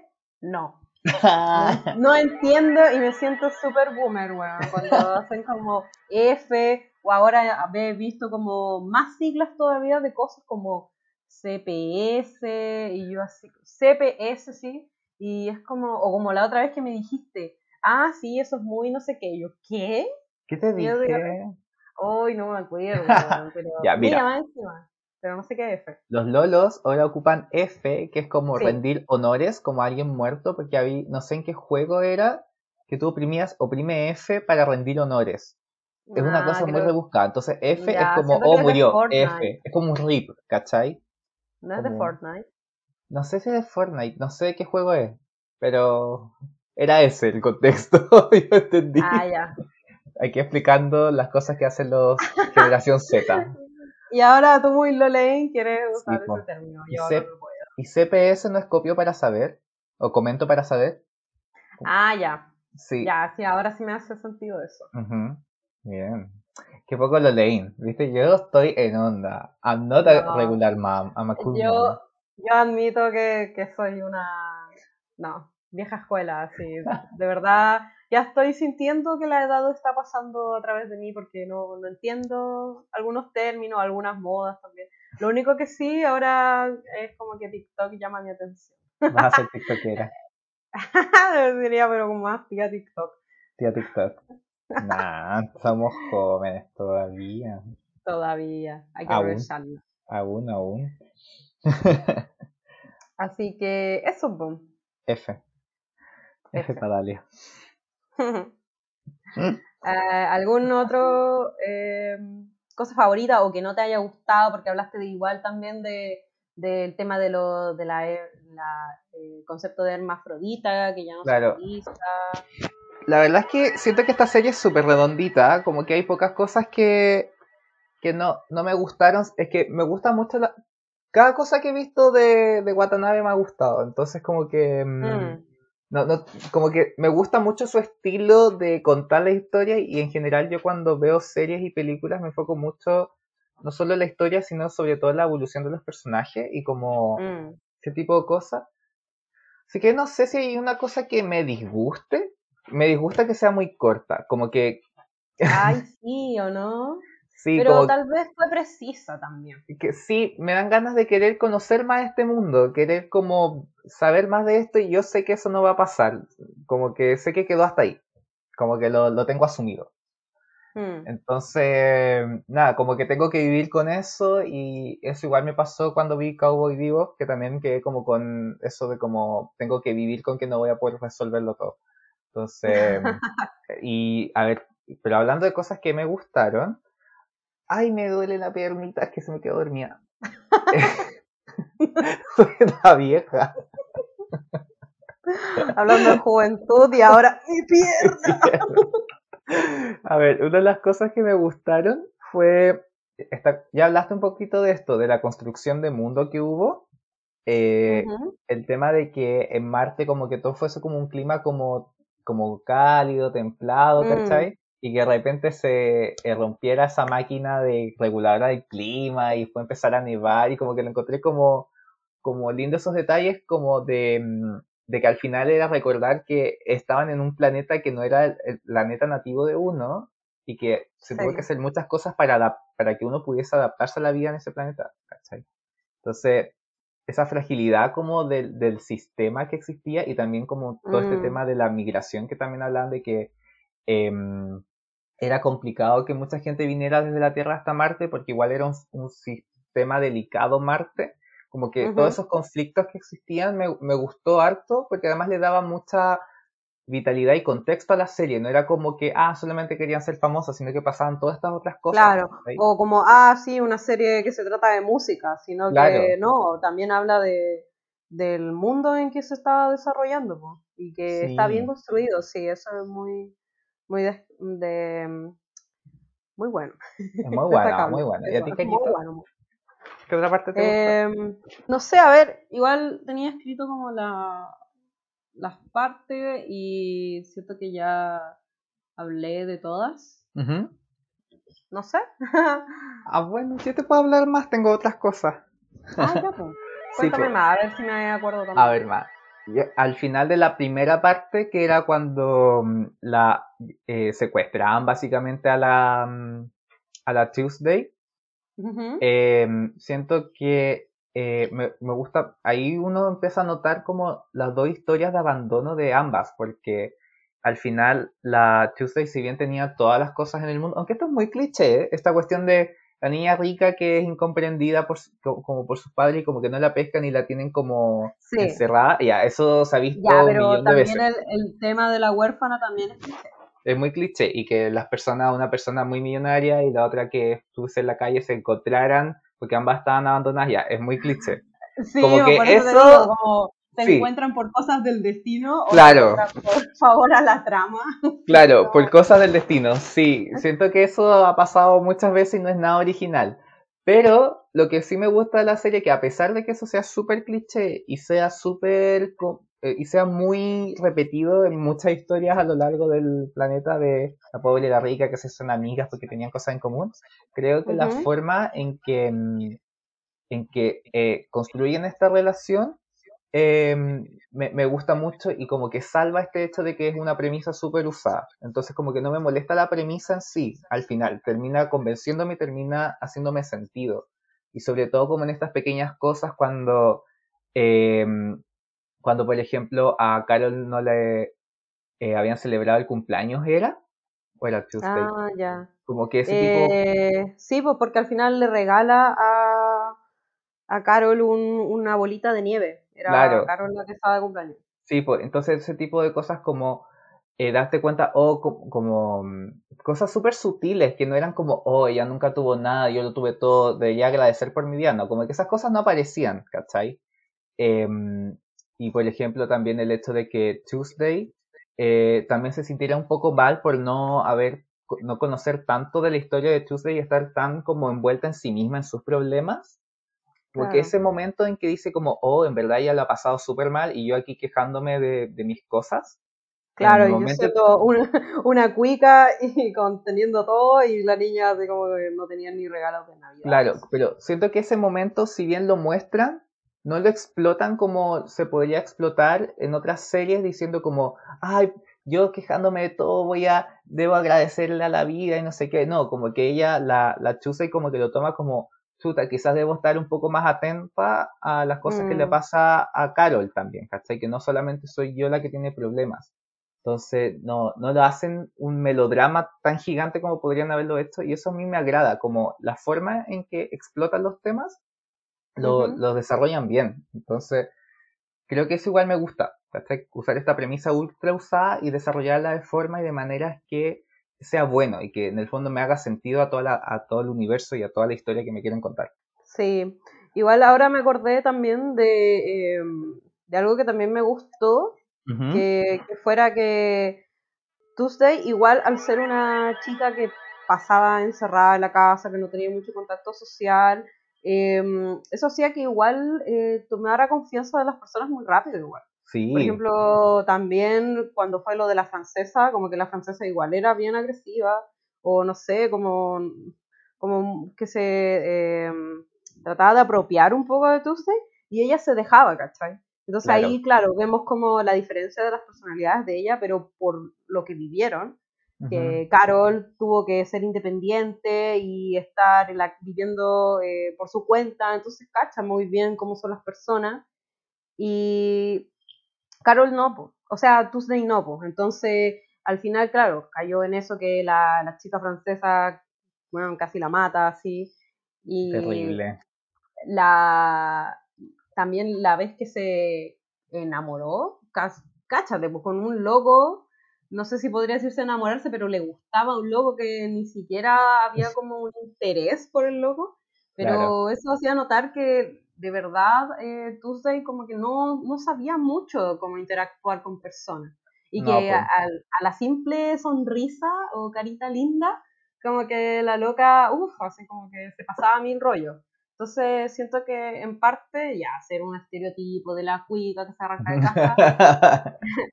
Igual después a su personaje le dieron como, eh, eh, ¿cómo se llama esto? Como situaciones eh, donde se reflejaba que aparte de ser cuica también era una persona muy solitaria y que no cachaba mucho en la interacción.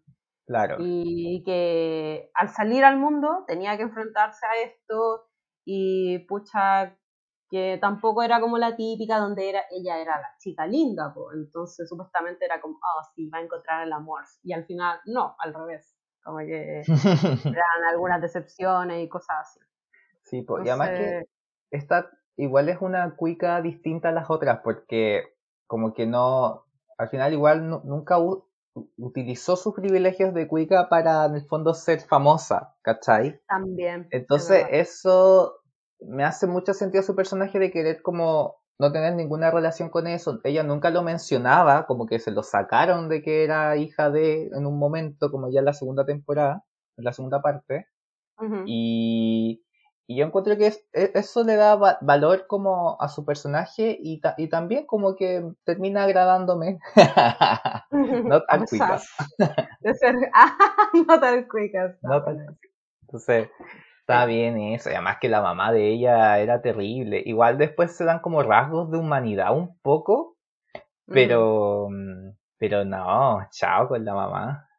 Con ya, la pero si al final Matei. igual la, ya, claro, era media Evelyn, pero igual era, sí, en apariencia y todo, pero yo solo pensaba, ah, esto es como un reflejo demasiado gringo, esta cuestión, porque igual se sabe que el loquito eh, eh, le gusta como esta cosa de los gringos, como el western, por un cowboy bebop, o ponte tú la música, que al final termina siendo más occidental. Eh, y también eh, se ven que en realidad la, la familia de Tuesday es como blanca, Claro, blancos, rubios, que más encima están con plata y poder. Entonces, como algo también que hablar de eso, si después hablan de inmigrantes, ¿cachai? Es como, Sí, bueno, está hablando de los gringos. Pero igual en Tuesday dice, puta, mi mamá no es tan mala, si en verdad era como el otro, pues, el otro blanco que estaba ahí metido y que quería que echaran a los inmigrantes. claro, como, era como el, el, el, el jefe de campaña, creo que era. Eso, sí, sí, Sí, era eso. no me acuerdo Y su al nombre final exacto. él le quería meter esa idea en la cabeza para tener como eh, más polémica y al final controlarla, pues si después Claro. igual la loca dice, ya, si en verdad no estoy ni ahí, lo voy a hacer por mi cuenta. Y-. Y después igual empezó a darse esa otra mm, narrativa también, la de Tao, respecto a, mm, a que querían usar un, un, un ¿cómo se llama esto? Un dispositivo Ah, o, sí. o- o su, o parte de su programa de investigación sobre eh, la mente humana. Me acordé Exacto. ahora también Sí. que encontré que, por ejemplo, cuando tú ves a Tao, que es como el típico personaje como, mm, como áspero, como antipático, ñoño, muy inteligente, como ese arquetipo, y que, y que tú lo ves primero, tu primera impresión es como ya, este lo único que quiere es como generar como plata y quiere como eh, seguir teniendo poder, por decirlo así, Mm, lo único que le interesa es eso, porque además que maltrataba a la Ángela, como que le hacía abrir mucho la boca, como que la explotaba al final, pero después tú vas viendo que él también tiene, eh, por decirlo así, unas otro tipo de motivaciones y también tiene sus Mm. parámetros, parámetros morales, pues, ¿cachai? Y Sí, yo creo que más que plata, el Tao yo creo que interesaba mucho, así como la mente humana y Claro. el tema de, de investigación. Como que al final él mismo decía que no se encontraba como más eh, eh, afín con los humanos, sino como con las máquinas, en realidad. Claro, claro, como que al final uno dice como ya una persona que es tan eh, antisocial, por decirlo así, porque él era muy antisocial, súper directo, uno diría como que nomás le interesaba el mundo de las máquinas, ¿cachai? Y que le costaba un poco relacionarse con los demás, pero porque no le interesaba. eh, no iba a tener, por ejemplo, este instinto altruista de como no, está mal, por ejemplo, el controlar la mente humana, leerla, eh, como él también conocía muy bien sus parámetros éticos, ¿cachai? Y que no iba a dar su brazo a torcer ante eso porque le encontraba que era catastrófico que otras personas tuvieran acceso a ese tipo de información y a ese tipo de poder. Entonces eso me gustó Yo lo mucho. vi de- más como que el loco no le interesaba en la política. Claro, O sea, el loco al final decía eso, como que mm, no me interesa la política, me interesa la música. Y es como, está bien. claro, pero- sí, po, pero a lo que voy es, es que él tampoco daba como su brazo a torcer y él era muy firme respecto a eso y para, como que estuvo detenido, tuvo que escapar, tuvo que hacer un montón de cosas para que no, no se apoderaran de su trabajo, ¿cachai? Como que no lo dio fácilmente, por mucho que estuviese muy enfocado en la tecnología. A diferencia, por ejemplo, no sé, de Entrapta en Chirra, que ella al minuto uno se va con los malos y le da toda la tecnología a los malos, po, ¿cachai? Aun cuando le gustara mucho investigar, como que se cegó por eso y no tenía sus parámetros morales. ¿Qué te parece si ahora Ya, eh, vamos a la siguiente sección? sí, vamos a la siguiente sección. Ya. Vamos, eh, bueno, esta vez no hay nuestra querida sección de misterios misteriosos. Oh, qué pena. Que no hay nada que. Pero, no, no hay nada que, que no hay misterio. Aquí se resolvió todo. Esta serie lo resolvió todo. Y, y está, está bien. Pero sí tenemos recomendación. Teleten recomendaciones. Porque eso sí que nunca se acaba. Porque hay un Sí. millón de series y Y- cada vez salen más series. Y es como que me acuerdo, me dijeron, oye, sí, ¿qué pasa cuando se te acaben las series? Y ahora como, weón, salen caleta de series. Y es como que más encima hay series que aún no veo que son antiguas. Como Claro, la que Y Seba series, nos va a recomendar. y series que vimos y que tampoco hemos comentado que hay muchas. Como que. Además. Sí, tenemos para 20 episodios más por lo menos. Sí, la lata es como escoger cuál decir. Ese es como nuestro mayor drama, pero bueno. Eh, ah, yo voy a partir, bueno. Sí, Eh, es que justo hablé de series antiguas. Sí, pues, antigua antigua. como una. Ya. Entonces, bueno, la serie que yo voy a recomendar, que también es de Shinichiro, Shinichiro Watanabe. Yo le digo Shinichiro, Shinichiro, perdónenme. Mejor un Watanabe nomás. Un- El, el, el el- Watanabe. El Wata, de nave. Qué fome ella. Qué fome. Em, y es, bueno, y la serie de la cual voy a hablar es la serie que lo hizo famoso, que es Cowboy Bebop. Tarán, tararán, tarán, tarán, tararán, ¿Qué es Bebop? Cowboy es.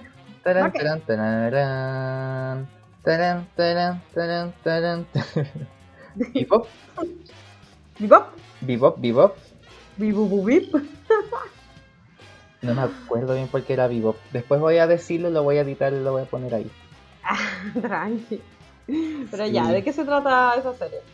Yo Ah, solo no, vi la película. ah, ya me acordé lo que era el Bebop. El Bebop es la nave. Eso era. ¿Dónde Bebop. Dice... Ah, ya. Entonces vaquero, Sí, vaquero Bebop. no, claro, es que el Bebop se llama así su nave. Bueno, Cowboy Bebop es una serie del año 98, si no me equivoco. Ya. Sí, del año 98, iba a decir 99 y no, 98, que a veces me confundo un poco las fechas. Eh, Y esta trata la historia de eh, Spike, quien es un recompensa que viaja por el sistema solar buscando como a los villanos, así que, que le ofrecen como plata si los captura vivos, le- les dan plata. Entonces él vive de eso. Y Casa recompensa. es un recompensa y está acompañado de Jet Black, que es como su compañero de nave y todo esto. El tema es que esta serie, eh, lo que la hace única, y a mí lo que me gusta mucho de esta serie es que al menos la premisa Tiene como un corgi. Ah. tiene un corgi.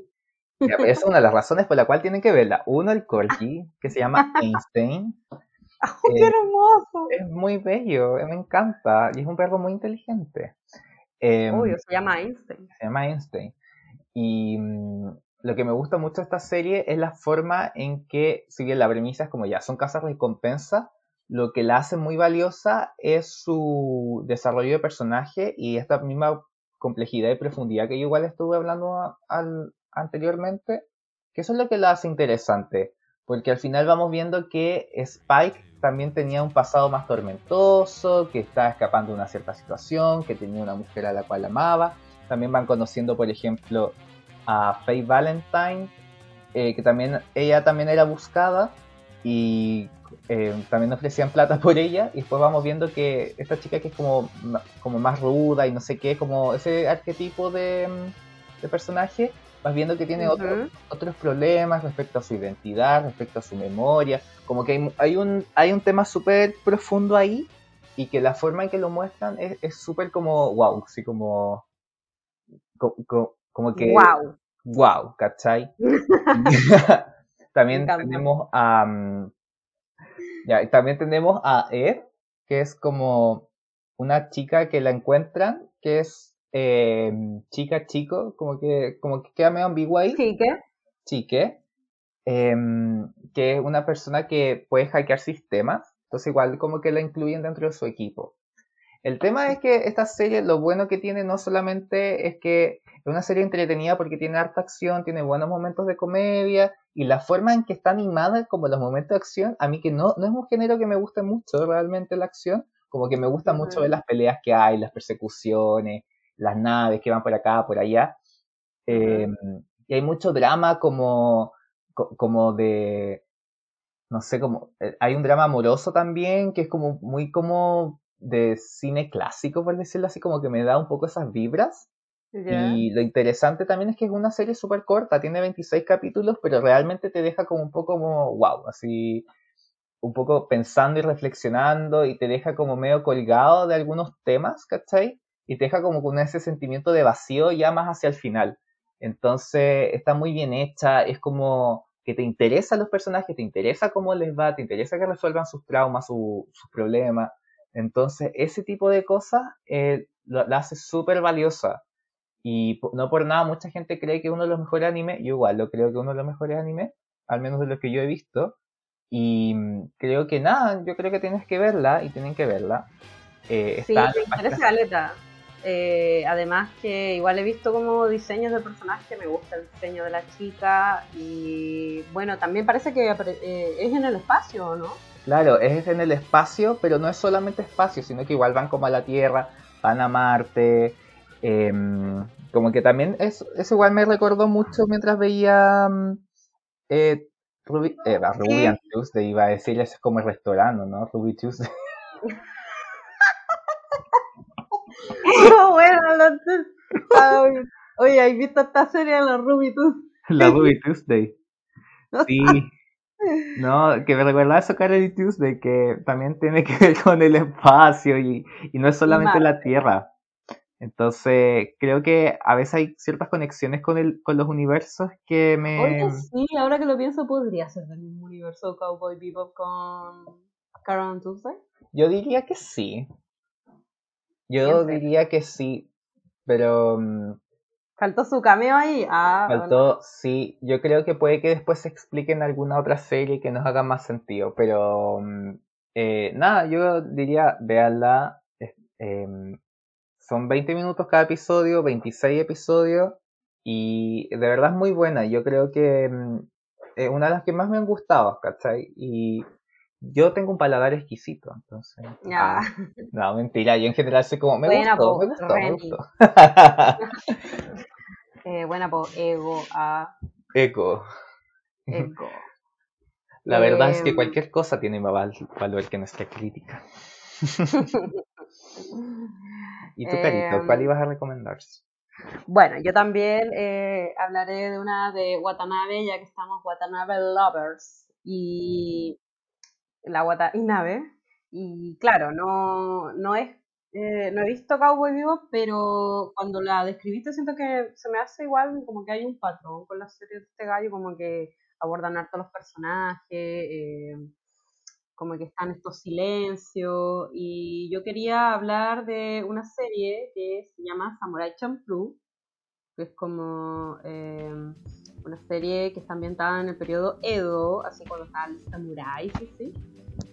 Aunque parece que es cuando ya los samuráis no son tan importantes porque hay un periodo en Japón cuando ya, oh sí, samuráis, que son estos espadachines, que son un poco más los guardaespaldas, en realidad que contratan los los buenos de plata, pero que después ya como que pierden su valor en realidad. Es que eso igual da, el periodo Edo también eh, termina ya con la llegada de las otras potencias extranjeras como Inglaterra, como Japón, y eso hace que haya un choque cultural que muchas de las cosas de, de los samuráis, por ejemplo, y mucho ese tipo de cultura se va perdiendo, ese tipo de importancia. Entonces como... Así es. Y bueno, la serie se trata eh, de una joven que se llama Fu y que se encuentra con dos espadachines cuando estaba trabajando en, un, en un, parece que era un lugar de té, un servientecito, y se ponen a pelear estos dos guanes. Y más encima eh, tienen distintas personalidades, pero son muy buenos espadachines, los dos. Uno es como un vagabundo que antes era eh, ladrón, y que su, tiene un estilo de pelea muy peculiar que mezcla el break dance y el capoeira. Ya. Eh, ahí como que entiendo cuando decís como las, las escenas de acción que no es algo particularmente que te gusta. A mí igual me gustan, pero lo que más me gustan de estas escenas es que mezcla eso, un, un samurái que hace breakdance, Ujú. weón, la wea bacán. Y no es ese tipo, no es como el típico espadachín, sino como tipo, eh, como, ¿hay cachado Jackie Chan? Que utiliza como elementos del espacio para luchar Ya. que te tira una silla en la otra weá, como que eh, como más loquito para pelear, y también está el otro samurái que viene casi a ser una contraparte eh, como la eh, muy diferente del, del, de este espadachín que se llama Mugen, y este otro que se llama Yu parece, eh, que es un ex samurái, de a quien eh, esta chica los ve pelear y como los encuentra tan secos, eh, quiere contratarlos para que encuentren a un samurái que huele a girasoles. Y en la serie como que te dicen eso, la loca siempre habla del samurái que huele a girasoles y ahí a veces como que no entendí muy bien si es como el papá o es como quien mató al papá, pero como que ella tiene un recuerdo de pequeña de él Ya. y después de que su papá ya no está.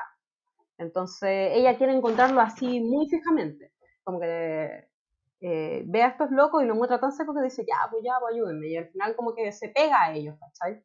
Y él, él acepta, o sea, el vagabundo, y es como que le da lo mismo, al otro también, y al final van con esta chica porque en verdad lo que quieren hacer estos dos es sacarse la cresta y ver quién es mejor. Pero eso lo harían al final del, del recorrido, ¿cachai? Hasta encontrar a este tipo. Y bueno, ya lo, eh, eh, lo dije anteriormente que lo entrete que encuentro de esta serie es que mezcle como tipos de pelea eh, no usuales para la época, ¿cachai? Entonces se ve como moderna. Además de que aparte de eso podemos ver en algunos capítulos que hablan del graffiti, ¿cachai? Por ejemplo, en una parte como que el Mugen dice, bueno, no sé escribir. Y de repente conoce a estos locos que hacen graffiti pero ya, bueno, obviamente no con spray ni nada de eso, pero lo hacen como con brochas y hacen como esto, eh, lo- los kanji japoneses, así, como que son una banda, eh, eh, como de ninjas parece que era, y después tenemos eh, que hasta eh, el hip hop es parte de Ya. la banda sonora de esta serie. Entonces, lo más entretenido es que eh, hay como un, un lado, como te dije antes, que tiene mucho de lo gringo que lo mezcla con lo, lo oriental. Claro. Y nada, pues más en- se trata más como de, de eso la serie. ¿Aló? De un camino que van recorriendo estos tres personajes muy distintos. Ay, sí, no. Y No, que estaban buscando a estos Ay. samuráis.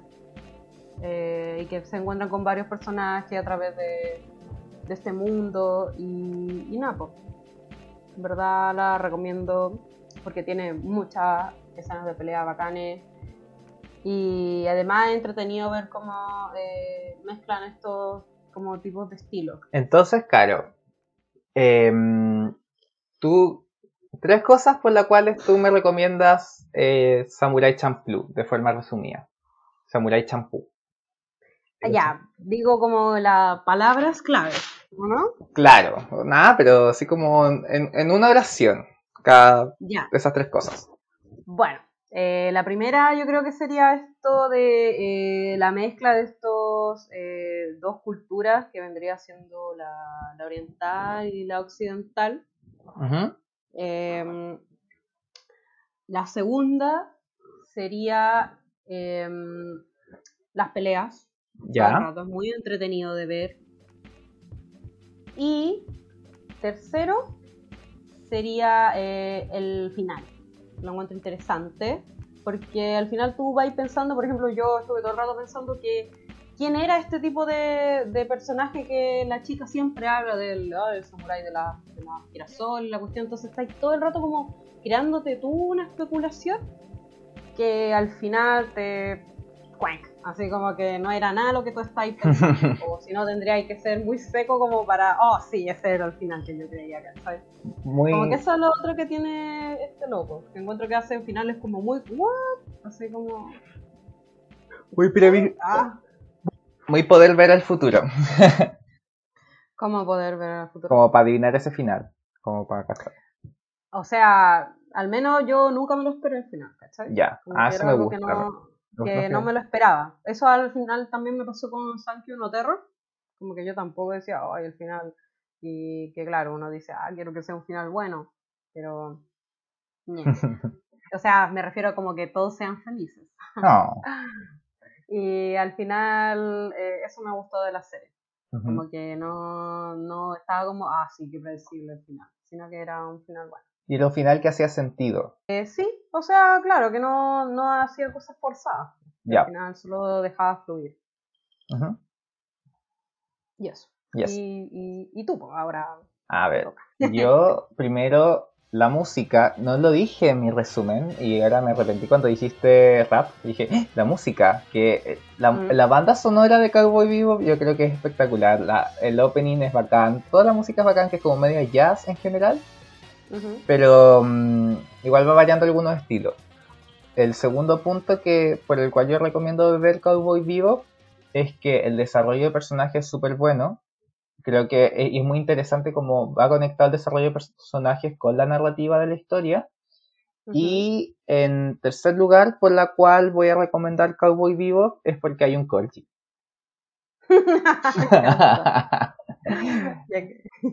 me, me atrapaste el tiro con eso. Yo creo que es lo mejor, ¿cachai? Por eso yo veo The Crown, la serie de la reina, porque hay corgis. No, igual porque me gusta el acento inglés y. No sé. Ah, sí, y la ostentosidad de todas Sí, que me encanta el acento inglés. me encanta todos los acentos ingleses, escoceses, irlandeses, galeses, todos esos acentos me encantan. No sé por qué, me gustan. Está bien. En gusto no hay nada escrito. En gusto no hay nada escrito, así que esas son nuestras recomendaciones de las series de Shinichiro Watanabe. Shinichiro. del Watanabe. Watanabe. Eso, esperemos que siga sacando cositas, porque hace cositas muy buenas. Sí, y Carol and Tuesday merece también más reconocimiento y más visibilidad de la que tuvo, siento, porque como que no siento que se hable tanto de esta serie. Mm, esperemos que, que, más gente la vea y escuchando este podcast y se interese y la vea. sí, y, además que al menos dentro de mis conclusiones de esta serie de... Mm, Ruby, de no iba a ser Ruby Tuesday. De Carol Me encanta. Ruby Tuesday. De Tuesday es que es tan bonita y es como como que te, te alegra la vida como van como... Es verdad eso, siento que eh, estáis pasando por un mal momento o queréis ver algo ligero y lindo, ve esta serie. Sí, y yo no diría, pero igual es profunda y tiene sus temas profundos, ¿cachai? Pero siento que siempre tiene como estas como brillitos de, de algo bonito y de algo como... Claro, es como como que como destellos de esperanza y de algo que bueno va a pasar, como que siempre sientes que algo bueno va a pasar y se está construyendo, como que no tienes esa sensación de que ay, todo se va a destruir y el mundo es malo, pero es una buena sensación, como en general. Eso es lo que me gusta, ¿cachai? A pesar de que igual pueda ser profunda y tener temas deprimentes a veces, pero mm, eso. ¿Y tú con qué te quedas? Sí, pero siento que, que, eso, que está lejos de ser deprimente la serie, porque mm. hay series igual que, que te llegan así como, ah, bueno, que que densa esta cuestión, como no sé, como Boyac. Eh, claro. el, el, ejemplo extremo. Pero esta serie, eh, eso me gusta también, como que es cálida, como que me, me, hace sonreír, me divierte. Y siento que si estás como eh, pasando por un momento que, no sé, como que te sientes solo más encima, porque al final igual muestran que estas protagonistas en un momento estaban solas y que al final eso las une, porque saben lo que es sentirse sola y encontrar un amigo y, eso, pues, le da como esperanza a la gente que querer que se pueda quitarse los miedos, sacarlos afuera. un poco más, fue un final así igual, como We are the world. así era muy bueno. We are the children. Oh, Pero eso. Bueno. Chao, Carito. Yo soy Seba. Y yo soy Carito. Y esto fue fue la, La choza de les pequeñines.